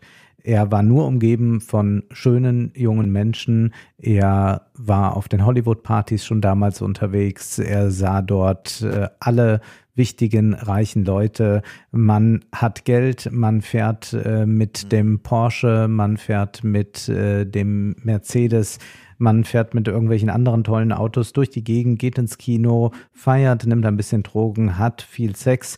Und äh, diese Welt kommt uns natürlich bekannt vor aus dem Kosmos von Brett Easton Ellis. Aber es ist damals was vorgefallen in der Schule, nämlich ähm, als sie dann äh, schon in der Abschlussklasse waren, und die Freiheit genießten, da war es so, dass ein Serienkiller sein Unwesen trieb und auch äh, Mitschüler aus dem Umkreis hm. davon betroffen waren. Das autobiografisch. Er schildert das, ja, fragt man noch nicht so genau nach. Er schildert das äh, dann anfangs, dass er dort sitzt, das ist Pandemie, er äh, wollte eigentlich die, dieses Buch immer schreiben, hat angesetzt über 40 Jahre mhm. lang und hat es nicht gemacht. Aber dann Folgendes. Mein neu erwachtes Interesse an dem Roman entsprang einem kurzen Augenblick, Jahre nachdem ich mich, mich jene Panikattacke ins Sidas befördert hatte. Ich sah eine Frau. Ich wollte zuerst ein Mädchen schreiben, aber das war sie nicht mehr. Sie war eine Frau in ihren 50ern, in meinem Alter, an der Ecke Holloway Drive und La Cienega Boulevard in West Hollywood. Sie stand auf dem Bürgersteig vor dem Pali House Hotel, eine Sonnenbrille auf der Nase, ein Handy ans Ohr gedrückt und wartete auf ihren Wagen. Und obwohl es sich um eine deutlich ältere Version des Mädchens handelte, das sich auf der Highschool gekannt hatte, war sie es ohne jeden Zweifel. Ich war war mir sicher, obwohl ich sie seit fast 40 Jahren nicht gesehen hatte. Sie war noch immer auf eine völlig unangestrengte Weise schön. Ich war gerade nach links in den Holloway Drive eingebogen und hatte im dichten Verkehr anhalten müssen, als ich die Gestalt unter dem Schirm des Parkdienstes bemerkte. Sie stand vielleicht sechs Meter von mir entfernt. Statt freudige Überraschung beim Anblick einer alten Freundin zu empfinden, umhüllte mich augenblicklich ein Laken aus Furcht. Mir wurde eiskalt und ich erstarrte. Als ich diese Frau in Fleisch und Blut vor mir sah, kehrte die Angst zurück und sie verschlang alles so wie im Jahr 1981. Die Frau rief mir in Erinnerung, dass alles real gewesen war, dass sich der Traum wirklich ereignet hatte, dass wir, auch wenn unsere letzte Begegnung vier Jahrzehnte zurücklag, noch immer durch die Ereignisse in jenem Herbst des Jahres 1981 miteinander verbunden waren. Und dann beginnt mhm. er zu erzählen von der Highschool, von den Partys. Er beginnt zu erzählen, wie er äh, eine Freundin hat, mit der er Sex hat, aber immer wieder, um damit dieser Sex funktioniert, muss er an Klassenkameraden denken, mit denen er eigentlich gerne schlafen würde. Er schildert äh, sein Leben, das vor allem davon gezeichnet ist, dass er in die Kinos geht. Er äh, lauert darauf, dass endlich Shining anläuft. Und dann geht er in diesen Film und er schreibt dann, ich saß im hinteren Teil des Parketts. Über mir befanden sich die Ränge, die man über den zweiten Stock des Kinos erreichte und die über die letzten zehn Reihen des Parketts ragten, ohne die Sicht einzuschränken. Also wir merken hier schon immer ganz konkrete mhm. Beschreibungen. Also da ist nicht, hier steht irgendwo ein Tisch, sondern wir erfahren, was ist das für ein Tisch, wer hat den designt und so auch, wie ist ein Kino angelegt. Und ich saß am Rand unweit des Mittelgangs, als ich ihn sah. Ein Typen in meinem Alter, so umwerfend gut aussehend, dass ich ihn zuerst für einen Filmstar oder ein Model aus der GQ hielt der Gegenstand meiner sexuellen Fantasie geworden war. Er schien nach jemandem Ausschau zu halten, während er den sich verfinsternden Gang herauflief und das Licht um uns herum allmählich schwächer wurde. Sein Gesicht war eine Aneinanderreihung klarer Kanten und er hatte volles, unbändiges blondes Haar, kurz geschnitten und nach hinten gekämmt und es stand ein wenig hoch und unterstrich damit seine kantigen Gesichtszüge. Er hatte volle Lippen, leicht hohle Wangen und eine Adlernase. Er war groß, wohl um die 1,80 schlank um die Hüften und breitschultrig und als er vorbeiging, sah ich, dass sich sein Mund bewegte, dass er auf einem Kaugummi herumkaute und er war ganz auf seine Suche konzentriert und ich konnte auch die langen Wimpern sehen und ich stellte mir vor, dass er blaue Augen hatte und am ganzen Körper gebräunt war. Eine Woge der Lust brandete heftig gegen meine Brust. Ich verspürte unvermittelt ein schmerzliches Verlangen nach ihm. Das Gefühl war so unmittelbar und so flutartig, dass ich erschrak und als diese neue Präsenz zu der gespannten Erwartung auf den nun endlich endlich beginnenden Film hinzukam, musste ich mich zwingen, langsamer zu atmen. Der Junge erweckte etwas Urwüchsiges in mir, was ich nie zuvor gespürt hatte. Ich wollte ihn sofort. Ich musste mich mit ihm anfreunden. Ich musste ihn kennenlernen. Ich musste ihn nackt sehen. Ich musste ihn besitzen. Aber dieser Junge verlässt das Kino. Er läuft noch nach, sieht ihn und er sieht ihn nicht wieder oder sieht er ihn doch wieder? Denn dann taucht in seiner Abschlussklasse Robert Mallory auf. Und äh, er beschreibt noch, nachdem er aus dem Kino geht, mhm. ähm, dass er dort ein bisschen rumgelungert hat, noch gesucht hat. Und dann sagt er, dennoch war ich froh, dass ich ihn nicht sah. Es wäre zu überwältigend gewesen und hätte letztlich in einer Enttäuschung gemündet, denn ich hätte für ihn niemals sein können, was er für mich schon geworden war.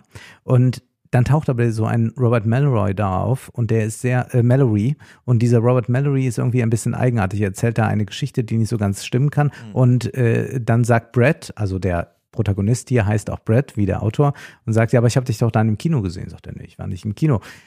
Und hm. du hast eben gefragt, stimmt diese Geschichte? Ja. Nach der Hälfte, es ist auch ein Thriller und es ja. ist alles in diesem Buch. Es ist äh, ein Buch, aber eigentlich über Vergänglichkeit. Äh, fängt man dann irgendwann an zu googeln, dieser Serienkiller, der der Trawler genannt wird, weil hier auch aus Zeitungsartikeln zitiert wird, aber man findet nichts. Mhm. Und Brad Easton Ellis lässt offen, was da ist. Ganz am Ende mhm. steht, dass alles frei erfunden ist, aber das ist mehr so zur Absicherung des Verlags. Ja. Äh, das heißt, wir wissen ja nicht, was uns hier geschieht. Was hier eigentlich geschieht, ist jedenfalls, dass man versucht mit dem, und das gelingt auch, mit dem Genre äh, des Kriminalromans, des Thrillers, mhm sehr viel mehr zu erzählen, nämlich man hier geht Brad Easton Ellis nochmal dahin zurück, versucht diese amerikanische Gesellschaft, sich diese unglaubliche Verlorenheit noch einmal zu schildern und tut das aber nun aus der Perspektive des Ich erinnere mich. Ich erinnere mich und ich weiß noch. So fangen ganz viele Passagen hier in dem Buch an. Ja. Ich weiß noch, es war so und so und so. Aber wir haben es jetzt mit dem 57-jährigen Autor zu tun, der sich erinnert und die Last der Erinnerung, dass man auch nicht mehr jung ist. Das ist eigentlich das, was das ganze Buch durchzieht. Die Vergänglichkeit, die wird quasi äh, in besonderer Weise explizit gemacht dadurch, oder, oder äh, dadurch zum, zum, zum Extrem getrieben, dass wir es mit einer Vergänglichkeit in Form von Morden zu tun haben, so dass mhm. diese Menschen nicht mehr sind. Aber wir haben es hier mit einem Autor zu tun, der ganz klug auch darüber reflektiert, was begehren wir eigentlich an Körpern. Äh, all das ist hier in diesem unglaublich philosophischen Roman drin, ohne dass es hier große philosophische Überlegungen gibt. Es wird eigentlich alles so konkret geschildert. Nur manchmal geht es dann auf so eine andere Ebene. Also nachdem er dann äh, so Sexszenen beschrieben hat mit Matt Kellner, äh, mit dem er sich immer traf, schreibt er dann, man musste wohl auf eine bestimmte Art gestrickt sein, um Matt Kellners Schönheit zu würdigen. Aber selbst 40 Jahre später, hier in meinem Arbeitszimmer hoch über West Hollywood, empfinde ich Matts Körper noch immer als den erotischsten und schönsten, den ich je sehen und bewundern durfte. Und dass ich intimen und völlig zügellosen Zugang dazu hatte, ruft in mir eine gewisse Verblüffung hervor, während ich dies mit 57 Jahren schreibe. Und das gibt's immer wieder, dass er ja. da sitzt und nochmal kurz sagt, ich sitze jetzt hier an meiner Schreibmaschine und erzähle diese Geschichte. Und wenn diese merkwürdigen Vorfälle da auftauchen, dann ist es bei Brett auch so, dass er plötzlich anfängt, als Autor auf die Welt zu blicken. Also, who done it, fragt er. Ja. Ist das nicht, ähm, wir haben ja schon häufiger darüber gesprochen, dass jetzt auch, wo wir alle so älter werden kollektiv, auch das Medienangebot allgemein so ein Angebot zum Erinnern ist. Also man guckt Stranger Things, weiß nicht genau, wo es spielt, aber sehr genau wann. Mhm. Und man sitzt davor, also wir nicht, wir sind zu jung dafür, aber die, die angesprochen werden, also die ganzen Boomer-Massen, die jetzt ja. ihre Abende damit totschlagen, die dann so, ah ja, genau, ich erinnere mich daran. Also so dieses, die dann selber in diese Ich-Position reinrutschen, während sie das sehen. Es sind nicht ihre Erinnerungen, aber dieses Lied kam ja auch in meinem Radio und so, ja. dass man hier auch so abgeholt genau, wird. Genau, diese Songs hat man drin. Äh, man hat genau beschrieben, ja. welcher Armani-Anzug äh, getragen wird. Das war ja immer das, was Brad Easton Ellis Literatur auszeichnete. Dass die Identität wird zusammengekauft. Ja, bei Brad Easton Ellis haben wir das in American Psycho ja. äh, bei, mit, mit, mit Patrick Bateman am allerstärksten. Aber es ist nicht ein Buch, das uns jetzt hier in so eine 80er Jahre Nostalgie nur bringen soll, sondern es ist eher ein Buch, das diese Unglaublichkeit der Vergänglichkeit, also eigentlich ist es ein Buch, das die großen Themen der Literatur, nämlich Tod und Eros, zusammenführt. Und auch so, dass wir explizit Sex mit Frauen und Männern geschildert bekommen. Ja. Aber genauso explizit bekommen wir geschildert, wie sehr die Körper von dem Serienkiller malträtiert wurden, mhm. wie diese Leichen aussehen und wie aber auch die früh Verstorbenen ewig jung bleiben. Auch das ist dann wieder mhm. Thema. Und es ist. Aber das ist ja auch ein Motiv des früher, als der Körper noch was zählte. Ja, ja. Genau, der, der, also es wird hier natürlich auch, er hat äh, da, äh, er hat da so ein, ein äh, Date mit, mit dem Vater seiner Freundin und äh, eigentlich soll er so bequatscht werden, ja, du bist doch Drehbuchautor, du kannst doch mal für mich schreiben, also ein Filmproduzent. Und er ja. äh, muss aber dann mit dem ins Bett gehen. Und man weiß natürlich, dass Brad Easton Ellis das äh, so auf seine Weise schildert mhm. und das dann auch in gewisser Weise als Triumph des Jungen am Ende, also es war ein bisschen unangenehm, ja. aber irgendwie war es auch ein Triumph. Äh, was interessant ist, dass das Politische ganz rausgeschoben wird. Äh, denn ab einer gewissen Gehaltsklasse spielt Geld keine Rolle mehr. Er sagt dann, und ich begriff, äh, dass ich nicht nur am Leben der Buckley nicht mehr persönlich beteiligt war, sondern auch an der Außenwelt. Nichts schien mich zu berühren. Ich war abgestumpft. So interessierte mich beispielsweise nicht, dass Ronald Reagan im vergangenen November zum Präsidenten gewählt worden war. Mit 17 bedeutet mir das nicht das Geringste. Und so ist es mit der Politik seither immer geblieben. Und das ist auch das, was in seinem Vorgängerbuch weiß, das ist ja kein mhm. äh, Roman, sondern so eine, ja, ein autobiografischer Bericht eigentlich, was da so deutlich wurde, dass er eigentlich sagt, ja, ich bin so weit weg von allem durch mein Geld, äh, dass ich mhm. da auch nur noch als Zirkus drauf blicke. Aber dadurch kann er natürlich durch diese extrem exzentrische Position von dieser äh, amerikanischen Gesellschaft kann er natürlich aus eine äh, unglaubliche Beschreibung dieser Gesellschaft mhm. äh, liefern. Und es ist sehr schön, dass dieser Roman auch damit spielt, wie ist eigentlich der Roman gebaut. Also er wird dann gefragt von diesem Terry, der, der ihn da verführen will, dieser, dieser äh, 40-jährige Produzent, ja, du schreibst doch gerade so einen Roman, wovon handelt der eigentlich?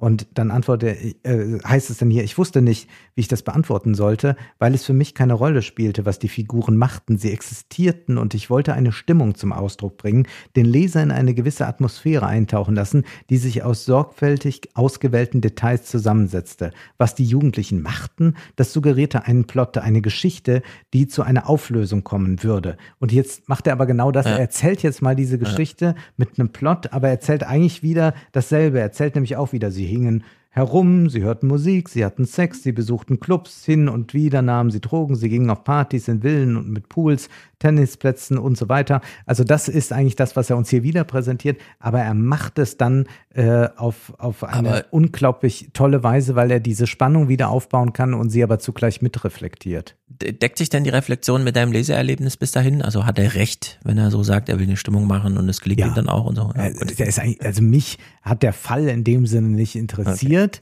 okay. äh, der, aber der wird sehr, sehr gut berichtet. Aber was, was mich wirklich äh, äh, fasziniert hat, war, äh, wie er es äh, schafft, Stimmung herzustellen, äh, wie er es schafft, äh, diese Unglaublichkeit des Lebens eigentlich, mhm. nämlich dass wir altern müssen, wie er das Mega noch, Thema. wie er das noch einmal in eine Form gießt, wie man sie sonst, also es ist ja nicht der erste Roman zum Thema Altern, ja, mhm. aber dass er es nochmal auf diese Weise brillant schafft und ich, also ich bin hingerissen, ich will einen, einen letzten äh, Abschnitt noch vorlesen, um nochmal äh, einen Eindruck von dieser ähm, Stimmung zu bekommen. Äh, da heißt es, nach dem Schrecken von 1981 verhärtete sich, verhärtete sich die Stumpfheit, die ich während des 10. und 11. und bis ins 12. Schuljahr hinein als beglückend empfunden hatte, letztlich zu einer unnahbaren Kälte, die erst nach Jahrzehnten endlich abtaute. Nach 1981 war ich nicht mehr derselbe.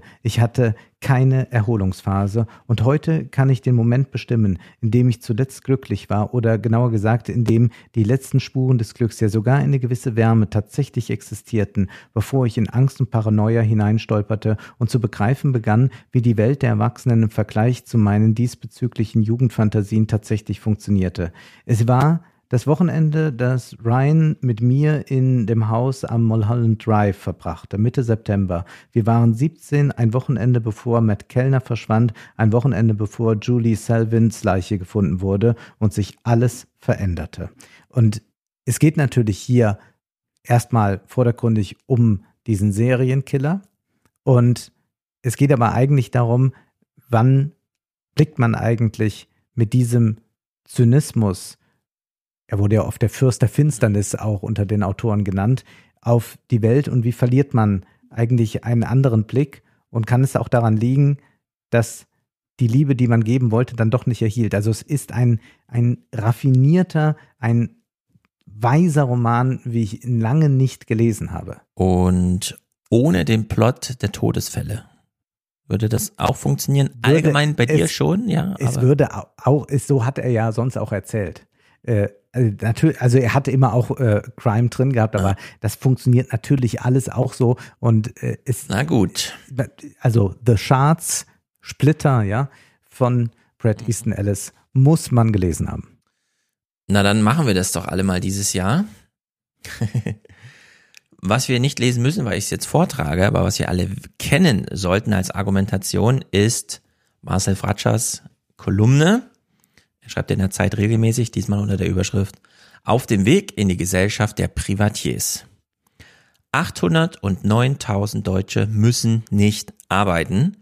Das ist eine Zahl, die auf Statista, dieser Online- Nochmal die Zahl bitte. 809.000 Deutsche, also fast eine so Million viel. Menschen, müssen nicht arbeiten. Das Kriterium dafür ist, sie haben genug Geld.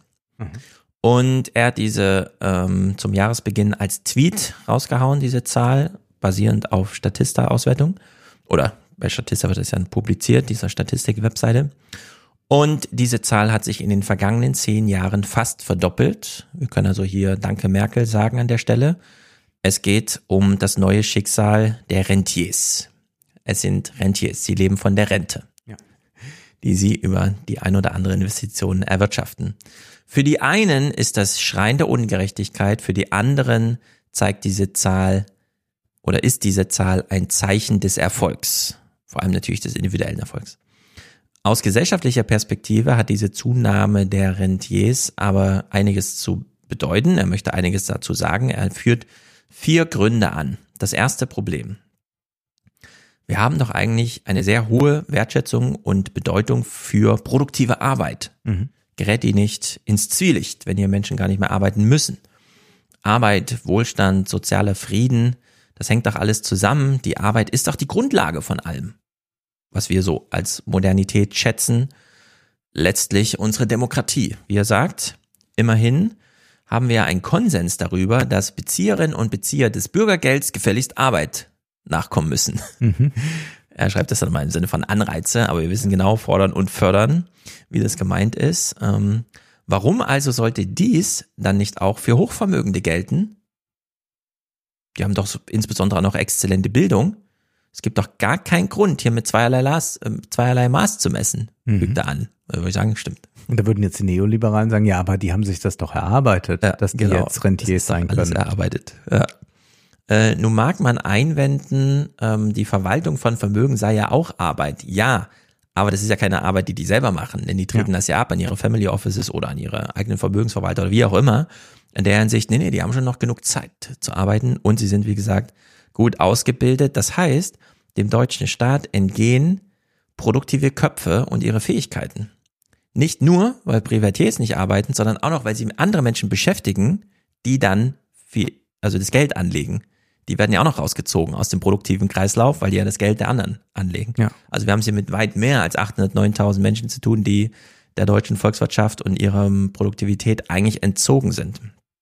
Das ist ein sehr guter Punkt, will ich hier immer nochmal anfügen. Ja. Finde find ich ausgezeichnet. Und tatsächlich gibt's ja da ganz viele Jobs, äh, nicht nur jetzt Vermögensverwaltung, sondern so Personal Shopper mhm, oder so etwas, sowas. die dann einfach mal 10.000 äh, Euro bekommen und dann sollen die mal ein bisschen gucken, was man für den Sommer genau. braucht. Wirtschaft und Gesellschaft wären besser dran und wohl produktiver, wenn die klügsten Köpfe nicht in hochbezahlte Jobs in der Finanzbranche gingen, sondern ihre Fähigkeiten für die Erforschung von Krebsmedikamenten oder die Entwicklung nachhaltiger Technologien nutzen würden. Macht das sehr platt, aber sehr explizit.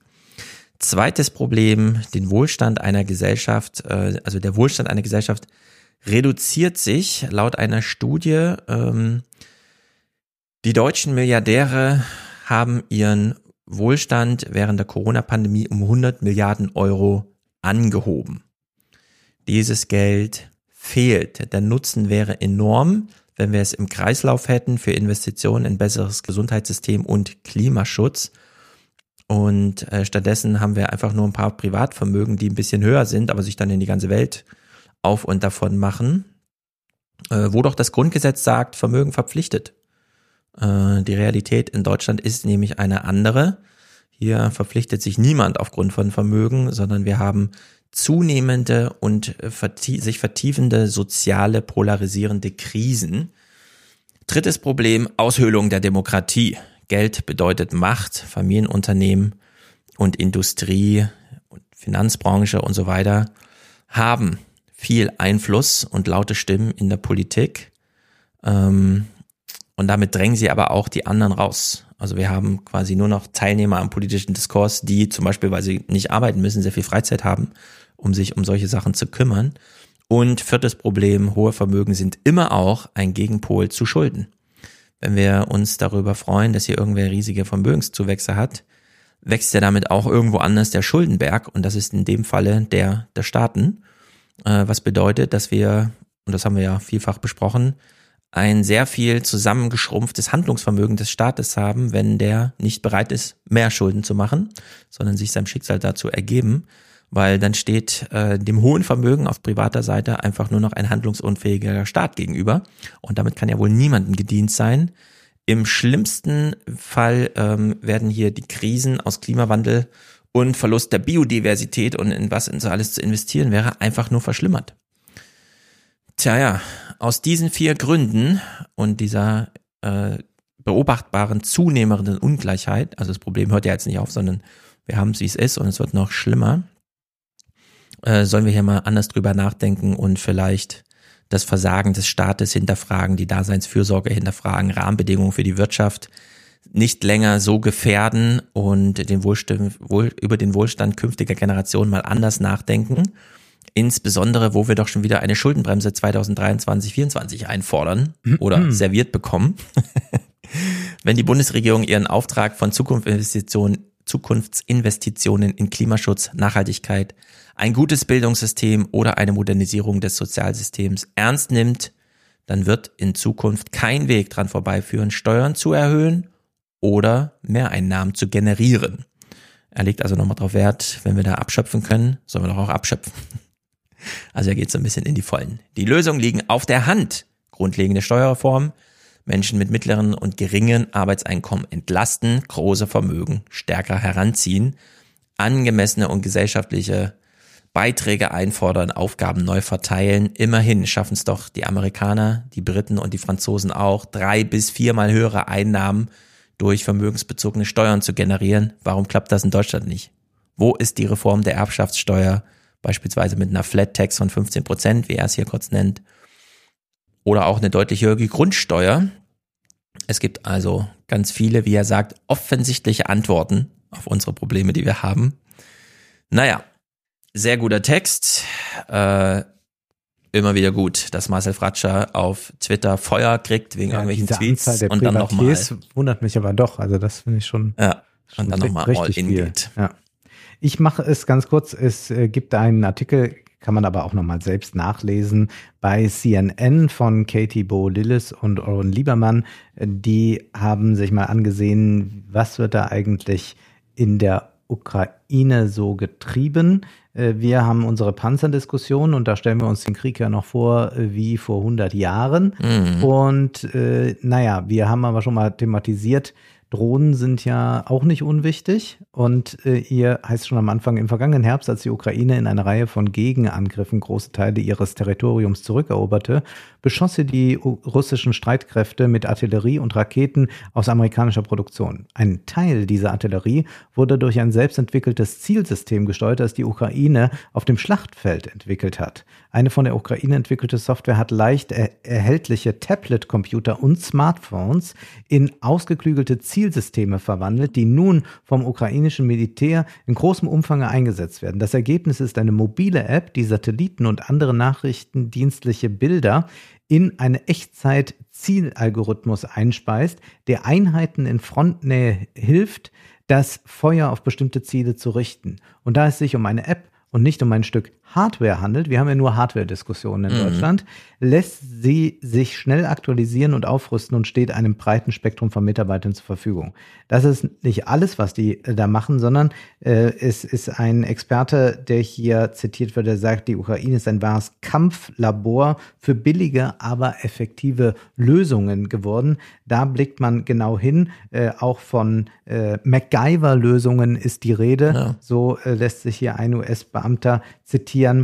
Äh, es geht um äh, Drohnen, es geht um 3D-Drucker. Sie stellen jetzt Ersatzteile her, damit Soldaten schwere Ausrüstung vor Ort reparieren können. Techniker haben gewöhnliche Pickups zu mobilen Raketenwerfern umgebaut. Ingenieure haben herausgefunden, wie man hochentwickelte US-Raketen an ältere sowjetische Kampfflugzeuge wie die MiG-29 anschnallen kann, damit die ukrainische Luftwaffe auch nach neun Monaten Krieg noch fliegen kann. Also hier ist mehrmals vom Waffenlabor die äh, Rede. Einer sagt, es handelt sich um reale Gefechtserprobungen.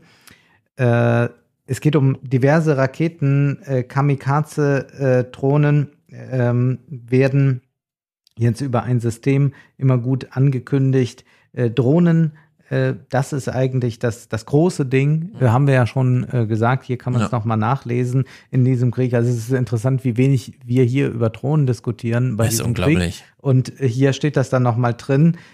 Der, der Wunsch ist also, mehr billige Einwegwaffen zu produzieren.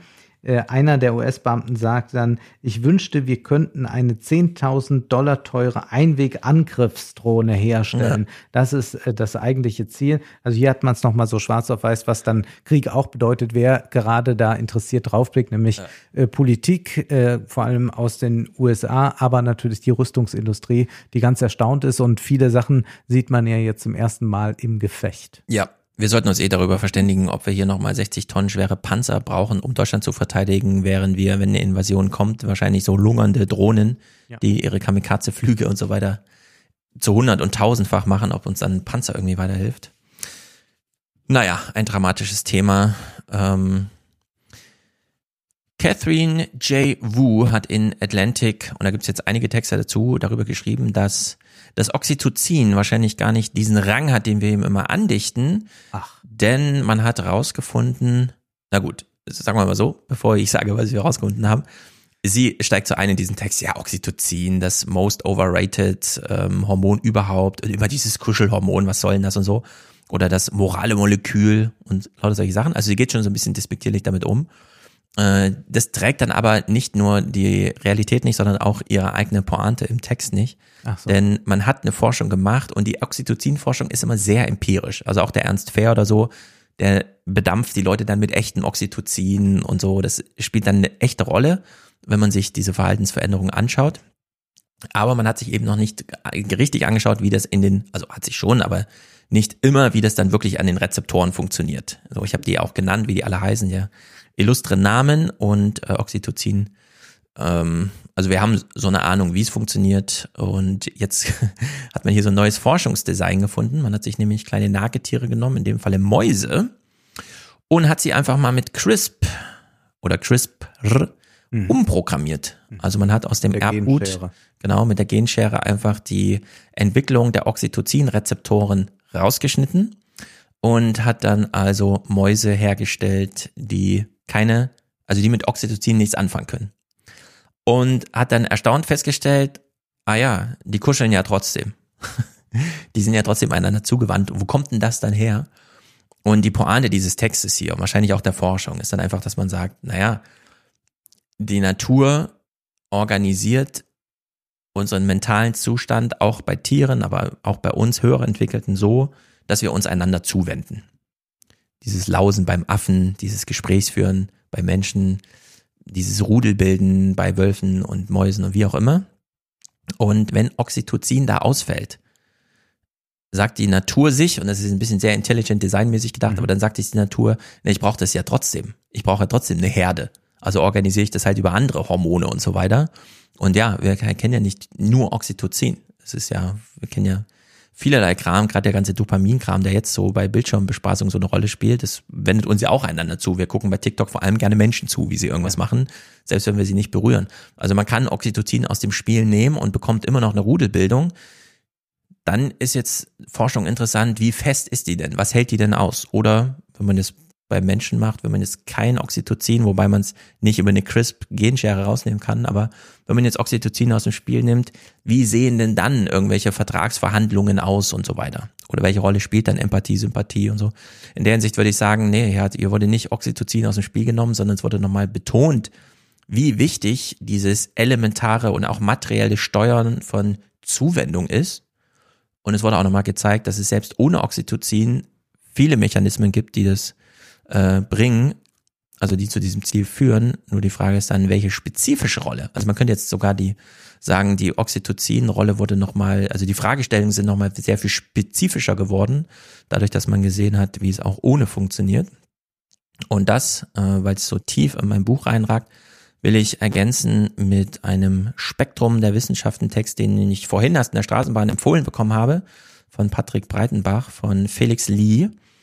Ein Gespräch mit dem Demografen ähm, Yi Fuxian von der Universität of Wisconsin-Madison.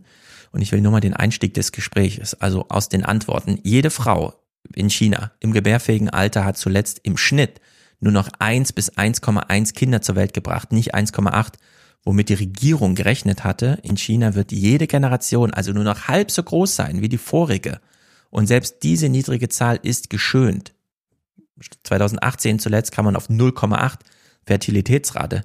Das heißt, gerade in China, und es nimmt hier sehr Bezug auf die chinesische Politik, die da gemacht wird, für die ist ja 20 Jahre nichts. Ja. Also wenn wir jetzt so in eine Generation, in China bekommt man seine Kinder recht jung und so, das ist ja schon übermorgen. Mhm. Dass sie dann nicht nur jetzt schrumpfen und hinter Indien zurückfallen, sondern plötzlich unter die Milliardengrenze und so. Mhm. Da müssen ja nur 400 Millionen alte Menschen sterben oder 500 Millionen und äh, schon äh, nähert man sich dem dann gefährlich an. Die Aussichten sind viel düsterer als erwartet. Die gesamte Wirtschafts-, Sozial-, Verteidigungs- und Außenpolitik Chinas basiert auf fehlerhaften Daten. Alles muss neu ausgerichtet werden. Viele Ökonomen führen das geringe Wirtschaftswachstum auf die strengen Covid-Maßnahmen der vergangenen Jahre zurück. Doch das ist nur die halbe Wahrheit. Die Wirtschaft wächst langsamer, weil die Bevölkerung schrumpft. Also an China sehen wir jetzt vielleicht doch noch mehr als an uns eine Pionierarbeit. Und deshalb auch dieser Wunsch nach Öffnung. Äh, es ja. war ja eine Zeit lang mal zu sehen, dass man offenbar nur dachte, mit dem Binnenmarkt bekommt man es hin. Aber klar, wenn der genau. Binnenmarkt genau. dann schrumpfender ja. ist, dann wird das nicht so gut gehen. Also China kann auch nicht, wenn man jetzt, ich habe vorhin erst wieder am Main-Ufer für den Bayerischen Rundfunk Fragen zum Thema Migration beantwortet, wo sollen die, die Leute herkommen? Bei China werden ja nicht nur sieben Millionen Leute zu ersetzen sein, sondern Hunderte. Ja. wo sollen die herkommen? Also es Sie gibt können das weder Buch Migration. Move noch mal lesen ja. und gucken, ob sie da überhaupt noch Antworten finden. Ja, also das wird äh, sehr knifflig jetzt in China. Äh, wir sind alle gespannt, wie das da weitergeht.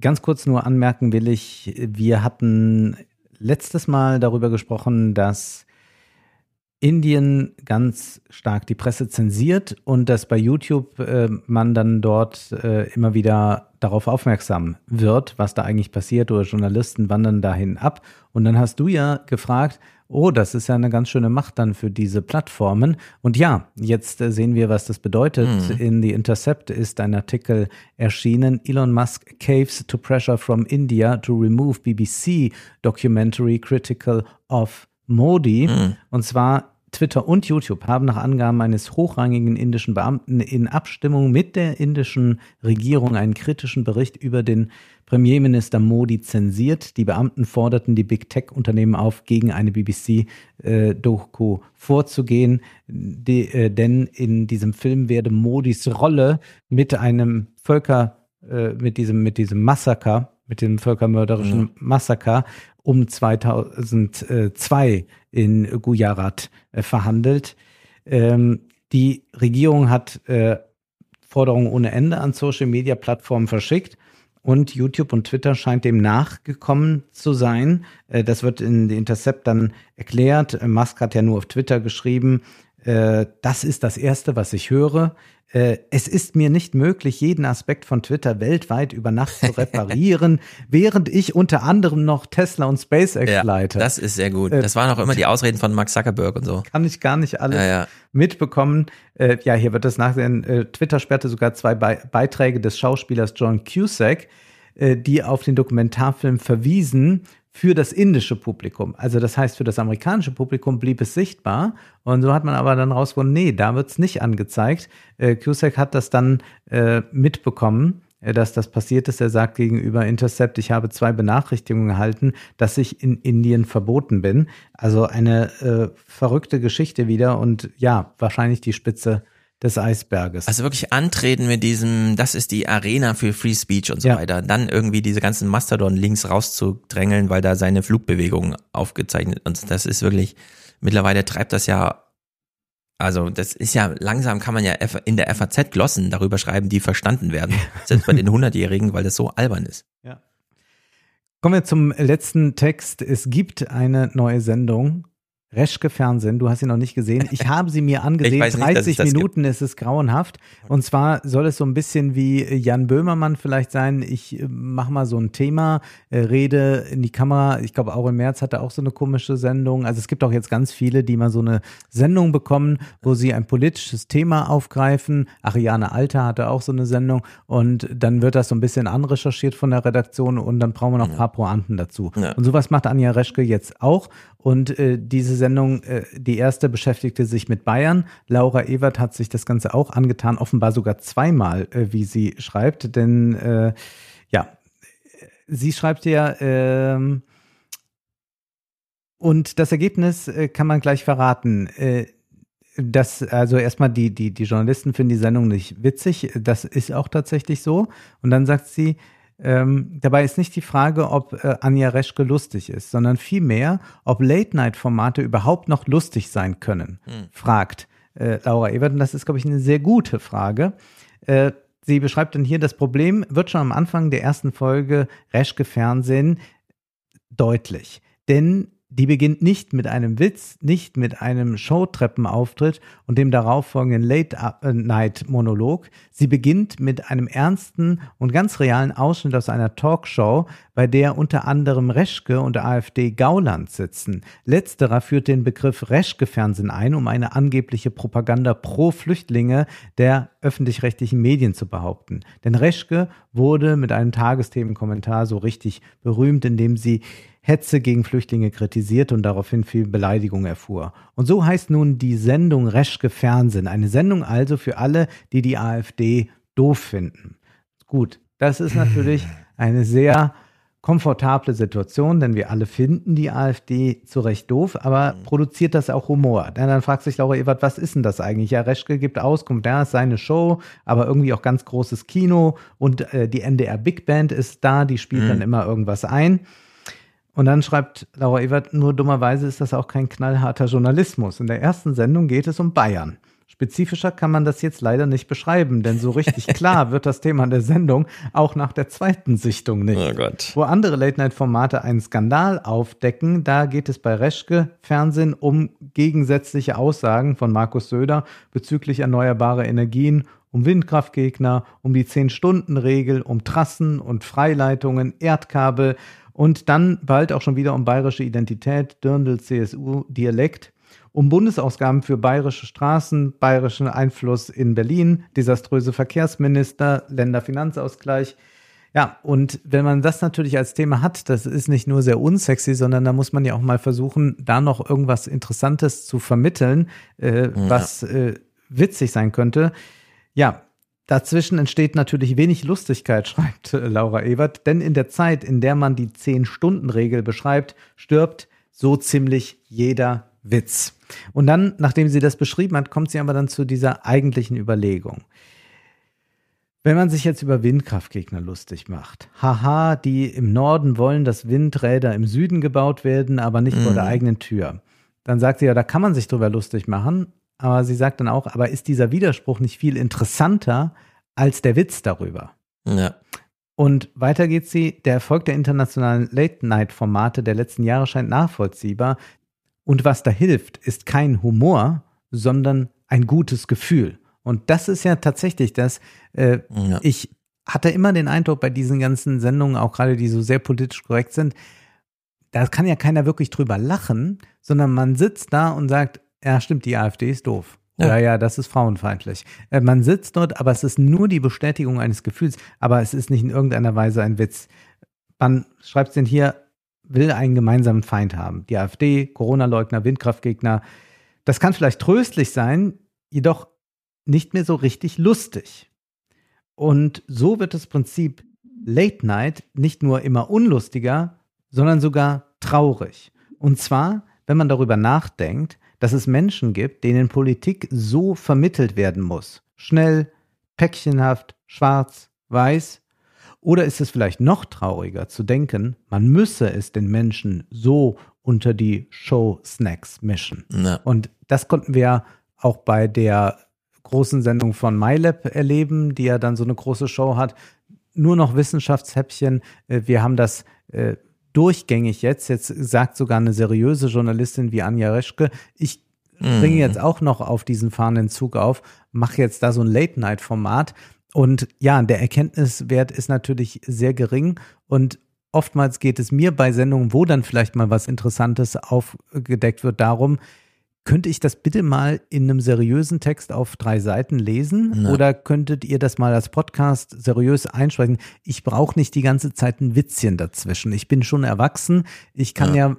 wenn ich lachen will, was anderes konsumieren. Und ich wäre doch sehr dafür wieder, äh, auch mal darüber nachzudenken, ob es nicht auch eine Trennung geben kann. Also wir hatten heute schon Anke Engelke, Loriot und so Leute, also die aus der Situation eine Komik herholen und die mir aber nicht gleich noch hier sagen, guck mal, du brauchst den Spiegel gar nicht lesen. Wir haben da mal das Wichtigste für dich zusammengefasst, aber in lustig. Ja. Ich kann den Spiegel auch selbst lesen. Also im schlimmsten Fall hat Anja Reschke vor 15 Jahren oder so mal in der Redaktion gesagt, wollen wir nicht mal sowas wie Jon Stewart, The Daily Show äh, machen? so sieht's aus, ja. Und dann hat es jetzt 15 Jahre Diskussionen und jetzt sind sie endlich so weit, dass sie einen Pilot versuchen und dann haben aber alle gesagt, aber Vorsicht, jetzt wo es ernst wird, lass uns gleich am Anfang sagen über den Namen, das richtet sich auch ganz explizit so gegen die AfD und dieses äh, Zeug. Und dann lass uns äh, über Bayern, weil dann ist es nicht zu, sondern dann haben wir so ein Panorama an Themen, dann können wir einfach so Wild, durchsteigen durch so Ja, und es kommen ja natürlich nur Dinge, die wir alle ja, schon hundertmal gesehen haben. Also eigentlich, äh, Da kommt dann immer die Antwort, ja, du, aber nicht. Und dann wird immer Oma Erna abqualifiziert. Und die guckt sich dann was an, was so ein bisschen im, im. YouTube-Modus gemacht ist. Es ist eine furchtbare Sendung, Ja. aber die Ich guck's mir trotzdem mal an jetzt. Ich von Laura. Ebert ist auf jeden Fall richtig. Wo erschien die nochmal? Wo erschien die Äh? Im Freitag. Ah ja. Äh, Comedy ist unglaublich traurig geworden, aber tatsächlich noch trauriger ist, dass man dem Menschen eigentlich nichts mehr zumuten will und deswegen glaubt, aus allem ein Witzchen zu machen. Und vielleicht komm, ist dann der Weg. Vielleicht ist dann der Weg gar nicht weit zu sagen, ja, wenn wir doch eh aus allem Witze machen, dann können wir doch auch noch Leopardenwitze abfeuern. Ah, das stimmt. Wir werden uns im Monat mit den neuen Dingen, Lieferungen Richtig. hoffentlich nicht beschäftigen. Mal gucken, Mm, was mal dann so gucken. alles äh, ansteht. Also Und, die Panzerdinger sie haben sich schon krass weiterentwickelt als Thema jetzt. ja, Wir werden schon nochmal drauf zu sprechen kommen, ich aber vielleicht nur befürchte es auch, es war jetzt nur so eine vage Hoffnung. Wir sehen uns Ende des Monats und äh, bis dahin alles Gute. Haut rein.